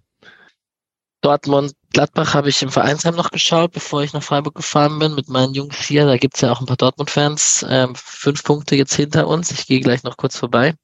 Erhobenen Hauptes. Und äh, so Nico Schlotterbeck, Hummels hinten drin, das sah schon relativ vogelwild aus in ganz vielen Situationen. Julian schüttelt den Kopf. Ich war tatsächlich ein bisschen schockiert. Also das hatte ich dann ja. doch gesehen und ich hatte, also ich hatte jetzt die letzten Wochen nicht mehr so viel Dortmund gesehen und also das irgendwann wird einem ja klar quasi, was sind schlecht gespielte Situationen und was sind einfach Situationen, die relativ so gewollt sind. Also natürlich nicht in der, nicht im Ergebnis, sondern einfach in der Art, wie da, wie dann gespielt wird oder was für eine, was für Abstände halt automatisch schon, schon da herrschen. Und dann, das war jetzt nicht so, dass das einfach nur individuelle Klopper waren, sondern also die stehen da halt einfach so, dass da zwischen acht Meter Raum ist und man da einfach reinspielen kann. Und ich wüsste gar nicht, also klar macht es dann auch Schlotterbeck nicht toll, weil er halt nicht diesen Lienhardt-Faktor hat, wo er das Ganze vielleicht nochmal irgendwie entschärft, indem er es jetzt einfach möglichst lange den quasi vorsichtig verteidigt und anderen die Möglichkeit gibt aufzuholen oder so. Aber das, also das, das ist auch keine tolle Paarung anscheinend dann, dass beide relativ aggressive Verteidiger sind und so, aber letztlich ist das einfach, also ich war schockiert, was da, wie die das überhaupt spielen. Also ich wüsste jetzt auch nicht, wen du da reinstellen kannst und ich würde fast vermuten, wenn du, also wenn Terzic jetzt äh, Ginter Dienert hätte, sähe das besser aus, aber nicht viel besser. Das ist schon einfach wilde, äh, also wirklich eine wilde Art, da spielen zu lassen. Und dann fand ich das schon sehr gut, dass sie dafür verloren haben. Ja. Geht langsam bergab, ja, für Dortmund. Also das Voll. ist jetzt nicht mehr spielerisch irgendwie mehr besonders Gutes und so. Ich verstehe auch einfach nicht, ich verstehe auch einfach nicht, was Dortmund macht. Jetzt, man hat irgendwie jahrelang den nächsten Klopp gesucht und ist regelmäßig dran verzweifelt, dass es die Leute irgendwie menschlich nicht so ganz nach Dortmund passen, wie es Klopp getan hat. Und jetzt hat man das erste Mal einen Trainer, der es einfach taktisch überhaupt nicht tut mit Terzic und man behält ihn oder da ist jetzt scheinbar Ruhe, weil das menschlich tut, aber das ist doch halt eigentlich, ich weiß nicht, vielleicht gehört Aki Watzke einfach weg aus der Verantwortung von einem Fußballverein, weil er jagt halt gefühlt immer seit zehn Jahren dieser romantischen Vorstellung hinterher, aber es gibt halt keinen zweiten Jugendclub. Vielleicht muss ja. man noch ein bisschen warten, bis Herr Lehr zurückkommt. Da, das war sicher, war sicher irgendwie ein Schlüsselspieler für, für Terzic. Äh, und Modest war jetzt kein besonders guter Ersatz für Herr Lehr. Andererseits, man kann das nicht, also so ein Kader wie Dortmund hat dann nicht auf einen Spieler irgendwie alles zuschneiden. Das Geht mhm. halt irgendwie auch nicht. Schon schwach, einfach. Yes, und dann haben wir einen zusammenrückenden Abstiegskampf, hat Patrick hier auch schön rausgeschrieben. Also Bochum gewinnt in Augsburg, das ist für Bochum super wichtig und lässt Augsburg hinten reinrutschen. Hertha gewinnt gegen Köln, das ist für Hertha super wichtig und lässt Köln unten reinrutschen. Für Schalke wird's bitter, da konnte man nicht damit rechnen, dass die was gegen Bayern holen natürlich. Aber da rücken doch alle ein bisschen aneinander und Köln ist jetzt auch eher da, wo ich sie zumindest vor der Saison erwartet habe, als dass sie da oben noch, die waren ja dann doch auch oft noch in europäischen Plätze Reichweite am Anfang dieser Hinrunde und das hat sich dann auch jetzt erstmal erledigt. Also kann man, ich glaube, man kann fast davon ausgehen, dass diese sechs Mannschaften vom Platz 13 abwärts auch die sechs Mannschaften sind, die den Abstieg unter sich ausmachen. Ich traue jetzt eigentlich Bremen und Mainz zum Beispiel zu, dass sie da nicht mehr unten reinrutschen. Nee, ah, das war vielleicht echt noch ein gutes Spiel, ne? Äh, vor Freiburg, Mainz gegen Frankfurt. Und Mainz war halt richtig intensiv und stark. Und ich, ich fand es fast schon beeindruckend, dass Frankfurt es geschafft hat, da halt nicht noch ein zweites irgendwie zu kassieren, dadurch im Spiel geblieben sind, sich dann halt irgendwie noch diesen Punkt geholt haben. Aber Frankfurt ist echt äh, gut und irgendwie nervt mich das auch ein bisschen. Warum? Frag mal Julian. ja, ich finde halt Frankfurt irgendwie diese Frankfurt-Fans haben über die letzten Jahre genug Gutes erlebt und mhm. ich finde es reicht. Also die können jetzt, dass da immer nur bergauf geht, ist mir geht mir irgendwie ein bisschen auf den Keks und wenn sie dann halt nicht, wenn sie in der Liga abschmieren, werden sie Europameister oder gewinnen den Pokal oder keine Ahnung, was das. Ja. Und jetzt machen sie eine Japan-Reise. Hm. Also Top-Team. Spitzenteam. Ja, spielen halt äh, also, so mit Götze und so, ne? To be fair, Köln und Stuttgart machen jetzt eine USA-Reise, also es ist jetzt internationale Reisen, sind nicht unbedingt Indikatoren für. Okay, okay, okay, okay, okay. Wann machen wir unsere? Wann macht Freiburg seine große Reise? Saudi-Arabien-Reise, meinst du? Mhm. Das war noch so grande. Guter Übergang. Apropos Mittlerer Osten. Ähm, Juni, Ginter, Jeong, Doan und Trey sind für die Weltmeisterschaft im November und Dezember qualifiziert. Und ich weiß nicht, was es mit euch macht. Ich, man kann, also die Katar beziehungsweise Boykott Katar, Choreografie mit den ganzen Sprüchen und auch im ganzen Stadion und die Schilder werden hochgehoben. Die war ziemlich beeindruckend von der Umsetzung her. Das fand ich sehr cool. Ich habe mit Patrick sehr viel darüber gesprochen, wie scheinheilig das dann vom ganzen Stadion ist, diese Zettel hochzuhalten, um am Ende dann doch nichts zu machen und das Spiel dann trotzdem zu schauen und wie man darüber denkt. Und ist das jetzt positiv oder negativ? Patrick, du möchtest mich verbessern ja. wahrscheinlich? Ja, also wir haben nicht darüber gesprochen, dass die Organisatoren der, dieser Choreo scheinheilig sind, sondern nicht. also große Teile dieses Stadions wird es wahrscheinlich so sein. Ähm, fand auch, also finde sowas ja mal ganz gut, dass das dann tatsächlich da ist, wo Kameras drauf trainiert sind, äh, hinzuhalten, nämlich die Spruchbänder über die Sponsorenbande äh, zu hängen, hat auch noch den Vorteil, dass die ja immer so ausgerichtet sind, dass sie möglichst viel zu sehen sind. Das ist dann auch immer nochmal extra clever, das zu nutzen. Nicht nur, dass es eher im praktischen ist, da was hinzuhängen, sondern dass die auch natürlich genau auf Kamerahöhe dann immer äh, hängen. Mhm. Und ich fand es auch tatsächlich sehr gut, diese, äh, weiß nicht, ob das dann zu Hause zu sehen war, die ähm, also die kleinen weißen Schilder quasi, auf denen dann nochmal so kleinen Boykott Katar stand, sind, waren hinten drauf so einen langen Text dazu nochmal von der IWF und Corillo. Ähm, und das fand ich auch eine sehr gute Umsetzung davon, dass man das nicht einfach nur als quasi äh, optisches Ding, sondern halt auch noch einen Text dazu machen kann. Äh, fand ich sehr gut. Yes. Und dann bleibt die Frage, wie wir mit der WM umgehen, ob wir sie schauen, wie unsere Motivation ist. Ähm, wahrscheinlich, wenn wir unsere Hinrunde analysieren oder beziehungsweise das Jahr 2020 analysieren, hat die WM wahrscheinlich schon begonnen. Deswegen einmal kurz die Frage hier in diese Runde, wie geht ihr damit um? Wie fühlt ihr euch? Ähm, mir persönlich, ich kann mal anfangen mit ähm, der Nominierung von den fünf Spielern und wir können ja glücklich sein, dass Österreich und Italien und Ungarn die WM quasi boykottiert haben. Ähm, aber trotzdem mit diesen fünf Spielern äh, macht's, also das ist das, worauf ich mich tatsächlich freue, zu schauen, wie die sich schlagen und wie konsequent ich bin, es nicht zu schauen oder so. Das ich, muss ich ehrlich sagen, glaube ich nicht, dass ich so konsequent bin. Da ist mein, meine Vorfreude auf den Sport oder meine Liebe zu diesem Sport oder einen interessanten Fußballspiel dann auch irgendwie zu groß. Da muss ich mir auch irgendwie nichts vormachen.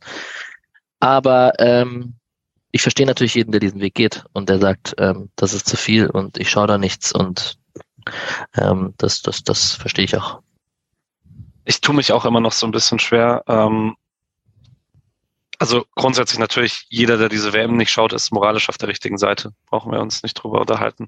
Ähm, es ist für mich trotzdem so ein bisschen, das ist jetzt ein sehr egoistisches und subjektives Argument.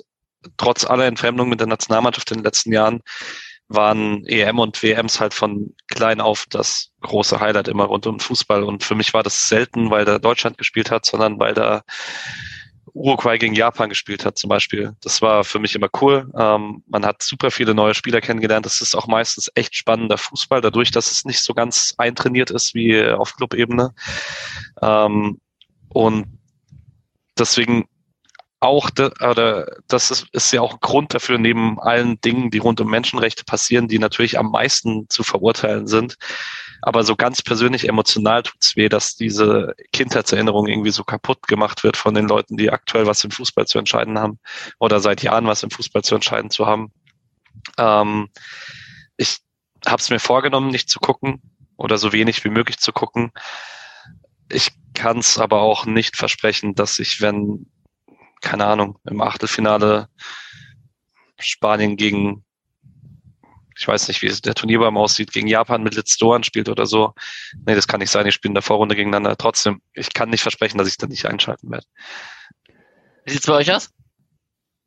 Ich habe eigentlich, also ich boykottiere es nicht. Äh, ich finde es scheiße, dass die, äh, dass die WM dort ist. Mm, und ja, ich glaube, ich werde eher so aus, aus Zeitgründen oder jetzt aus persönlichen Gründen habe ich in letzter Zeit ohnehin schon weniger äh, Fußball geschaut und das wird jetzt auch dann eine, ein Großturnier sein, bei dem ich nicht mehr so viel Zeit habe wie jetzt vor zwei Jahren oder so, wo ich dann gerne mir auch jedes Spiel reingezogen habe und das und dann kommt man ja auch so richtig in ein Turnier rein. Das ist ja eigentlich so das Schöne. Ne? Dann dann sieht man das ja, genau. Ich glaube, die, die Uruguayer haben ja früher auch immer so verrückt gespielt, ne? Dieses, also alle auf eine Seite und dann irgendwie so kleinschrittig durchkombinieren, was man halt nicht so gut sieht in anderen äh, Wettbewerben, weil in anderen Wettbewerben äh, sich die, die Teams meistens so gut aufeinander einstellen.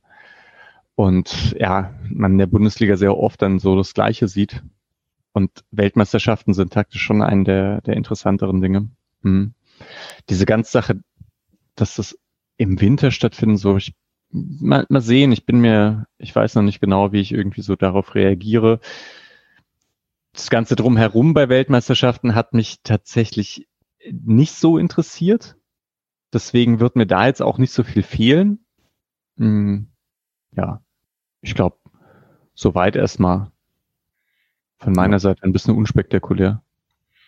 Weiß gar nicht, ob ich so viel mehr jetzt dazu sagen habe. Ich habe jetzt nicht vor, groß was zu sehen dieses Mal. Ich finde ja bei sowas immer eine Taktik, die, die ich gut finde, ist quasi äh, es den Leuten etwas madig machen. Du musst es gar nicht quasi ähm, große äh, Vorwürfe oder sonst irgendwas machen, sondern äh, wenn man das, und das würde ich sagen, hat sehr gut funktioniert letzten Monate, wenn man das ganze Turnier halt immer wieder madig macht mit den, mit dem Hinweis auf die Tatsachen, dann funktioniert das, glaube ich, bei vielen, nämlich bei unter anderem mir, nämlich schon die, ähm, die Lust darauf, zu mich zu nehmen und ähm, das ja, also ich habe jetzt, ich, äh, hab jetzt die Woche, bevor es losgeht, wirklich noch gar nicht groß drüber nachgedacht, außer halt für die Nominierung der Spieler. Ähm, und ja, mal gucken, wie es dann ist. Ich habe jetzt nicht vor, groß was zu sehen. Und was halt der wirklich spaßige Part für mich immer war, war halt dann den Tag in der Kneipe oder halt vor der Kneipe zu verbringen und dann mit Leuten da Spiele zu gucken und so. Und da das, da wird das jetzt eh nicht machen dieses Mal und keine Tipprunde und sonst irgendwas, was halt mal dazugehört. Ähm, denke ich, komme ich da auch überhaupt nicht groß rein, das äh, zu schauen. Und ähm, ja, mal gucken. Wie gesagt, ansonsten, wie letzte Woche gesagt, für im Stadion äh, werde ich dann nochmal auswärts zu den Frauen fahren. Für die ein bisschen näher in Freiburg gibt's ja noch genug Heimspiele der Frauen, dann mit zwei Stück mindestens. Und jetzt Pokal am Wochenende und nochmal am 3.12. Und da äh, hat man ja auch noch anderen Fußball, den man schauen kann.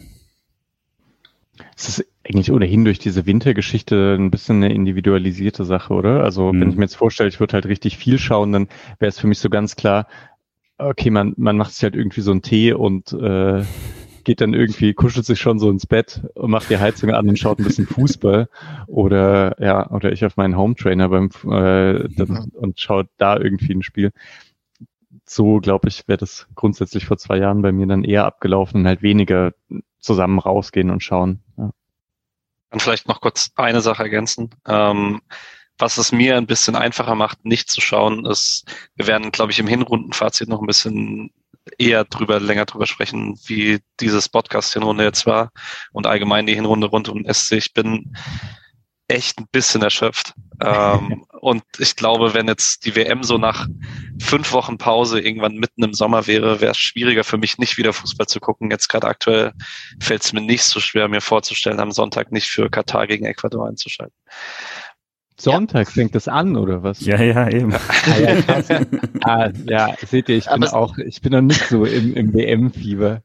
Nee, so, äh, auf die, in die Schiene möchte ich eigentlich auch noch mal rein mit, was Patrick ja gesagt hatte, auch jetzt mit dem emotionalen Höhepunkt, hast du es ja auch genannt, mit ähm, nochmal alle unten und mit dem, mit jetzt mit der Sonne etc. Das, das war schon alles sehr, sehr cool. Das ganze Podcast ja auch mit den ganzen Community, mit den ganzen Leuten, die überall stickern und spenden und uns unterstützen und uns hören. Das ist alles schon sehr cool. Wir werden darüber auch nochmal resümieren im, im Hinrundenfazit, aber ähm, man ist ein bisschen fußballmüde. Deutschland interessiert mich eh nicht, jetzt mit Ginter und Günni ein bisschen mehr. Das Einzige, worauf ich vielleicht noch als allerletzten Punkt dazu, wo ich drauf gespannt bin, ist, wieso die Berichterstattung in Deutschland ablaufen wird. Und die wird, also gefühlt ist es ja so, dass sie sich sehr davon dann leiten lässt, wie erfolgreich die deutsche Nationalmannschaft spielt. Und je länger die wahrscheinlich erfolgreich sind, desto mehr wird es sportlich Schwarz, Rot, Gelb etc. Und wenn es halt früh ausgeht, wird es wahrscheinlich eher kritischer und Boykott Katar-mäßiger werden. Könnte sein, könnte auch anders sein. Ja, das ist ähm, genau so, wie du sagst. genau, mal gucken. Hardcut Lino Tempelmann hat 2 zu 1 gegen Paderborn gewonnen und durchgespielt. und Nishan Burkhardt mit Wintertour 1 zu 3 in Lugano verloren äh, wurde in der 75. Minute ausgewechselt. Wir kommen zu den anderen Teams. Die Frauen hatten spielfrei. Äh, Janina Minge wurde nicht berufen für die Länderspielreise. Das meintest du damit, Patrick? Nein. Nee, also sie wurde berufen, aber sie war zweimal nicht im Kader. Ich wollte Julian ah. fragen, ob er da was zu weiß. Okay. Ich habe auch nur das nachgeschaut äh, und auch nur gesehen, dass sie nicht mal auf der Bank war, zumindest dort Kicker. Äh, Finde ich weird bei einem Testspiel, dass man Leute mitnehmen kann und sie dann nicht, also ist ein Testspiel, macht, macht 30 Leute Kader, ist ja egal, aber nee, habe auch nicht mehr gesehen als das. Okay. Und ähm, die zweite Mannschaft hat 13-0 in Elversberg verloren. Äh, Tore von Voltemade, das ist der Voltemade, der bei Bremen war, ne? Ja. Äh, Rochelt und Jakobsen haben getroffen. Artebolo war noch bester Freiburger, hat einen Elfmeter gehalten im ersten Versuch, der dann wiederholt wurde und drin war. Artebolo und Wagner haben mitgespielt. Die sind jetzt auch in der Pause. Am 14. Januar geht's gegen Ferl weiter. Also man hat quasi das eine Topspiel gegen 1860 gewonnen, das andere Topspiel gegen den SV Elversberg verloren. Hat jemand was gesehen? Möchte noch jemand was ergänzen? Dem scheint nicht der Fall zu sein. Die U19 hat 1 zu 2 gegen den SSV Reutlingen verloren. Mika Bauer hat getroffen, dennoch, da sieht's düster aus und wahrscheinlich äh, trudeln die Richtung Abstieg, was nicht so cool und auch nicht so typisch für eine U19 vom SC ist. Ähm, wir werden das im Blick behalten. Vielleicht gibt's da ja auch mal eine Sonderfolge, was mich direkt zum letzten Punkt dieser Episode bringt. Wir werden jetzt noch einmal, jetzt haben wir es tausendmal erwähnt, diese Hinrunde analysieren und dieses Jahr. Das kommt auf jeden Fall auf uns zu. Und dann sind noch sicherlich die ein oder anderen Sonderfolgen im Köcher. Wir werden auch die Pause mal brauchen nach diesen ganzen englischen Wochen. Die haben wir auch gut gemeistert und uns gut aufgeteilt, aber tatsächlich wird es uns auch mal gut tun, zwei, drei Wochen Pause zu machen. Haben aber schon auch Ideen. Also Patrick Sonderfolge oder die große Sonderfolge mit den ehemaligen Spielern kommt sicherlich irgendwann auf uns zu. Wir haben, ich habe mit Sascha schon geschrieben bezüglich äh, Spielerinterviews während der Trainingszeiten einmal im Dezember vor Weihnachten. Da trainieren sie zwei, drei Wochen mit unterschiedlichen Testspielen. Da sind mögliche Slots drin. Plus nach Weihnachten Trainingslager sollte ja auch manchmal ein Slot drin sein. Da könnt ihr euch sicherlich jetzt mal, ich sag mal so, auf eins bis zwei Spielerinterviews freuen. Und mal schauen, was uns sonst noch so Verrücktes einfällt. Aber vielleicht machen wir auch einfach mal ein bisschen Pause. Eigentlich könnte man noch mal Kübler nehmen, oder? Das war ja, eigentlich. Grad, der war so sympathisch, ne? Und jetzt hat diese ganzen Tore geschossen und mit Kübler über Europa reden? Ja, Schon gut. gut. Okay, Mark, sorry. Mark Flecken wird Zeit haben. Mark Flecken, ey, der bei der Pressekonferenz, der hat nur so Powersätze rausgehauen. Keine Ahnung, wie der so im Podcast ist. vielleicht, vielleicht auch gut, keine Ahnung, ich weiß es nicht. Aber ja. ähm, ich wollte noch zwei Sachen sagen. Ähm, Punkt eins, am Samstag ab 17 Uhr findet in der Aula der PH Freiburg ein Podiumsgespräch statt unter der Flagge unter anderem der Supporter School Freiburg zum Thema Stadium in Regen, Stadien in Regenbogenfarben, ähm, was der Fußball im Hinblick auf gesellschaftspolitische Verantwortung leisten kann und wo Grenzen liegen. Ähm, und etwas, weil wir es gerade von Sonderfolgen hatten, äh, was ich auch ankündigen kann für die Winterpause, was wir auf jeden Fall machen werden, ist das Thema Sexismus in der Kurve noch aufgreifen. Wir sind da mit ähm, Frauen im Gespräch rund um SC, weil das ein Thema ist, zu dem einfach mal keine Männer zu Wort kommen sollten, sondern vor allen Dingen Männer zuhören sollten. Ähm, da wird auf jeden Fall noch was kommen, auch von unserer Seite. Das war ein sehr wichtiges Thema dieser Hinrunde, das für uns aber einfach kapazitätenmäßig dann nicht drin war, als es aktuell war. Voll gut, dass du es erwähnst, da haben wir auch schon drüber gesprochen, genau. Das wollen wir auf jeden Fall auch machen. In diesem Sinne, machen wir Schluss. Ich wünsche euch mhm. einen schönen Abend. Ich sprinte jetzt los, so gut es mir eben möglich ist mit meinem Fuß und schaue noch die letzten zehn Minuten des Nachholspiels des SFC Friedrichshain 3. Auf die 3-2 führen. Scheint eine spannende Endphase zu sein. Genau. Und ansonsten war das doch eine, ein tolles Wochenende für alle Beteiligten. Und liebe Grüße. Jo, danke für die Moderation. Wie ja. immer gut. Macht's gut. Macht's gut. Ciao, ciao. Tschüss. Tschüss. So grüß ich dich.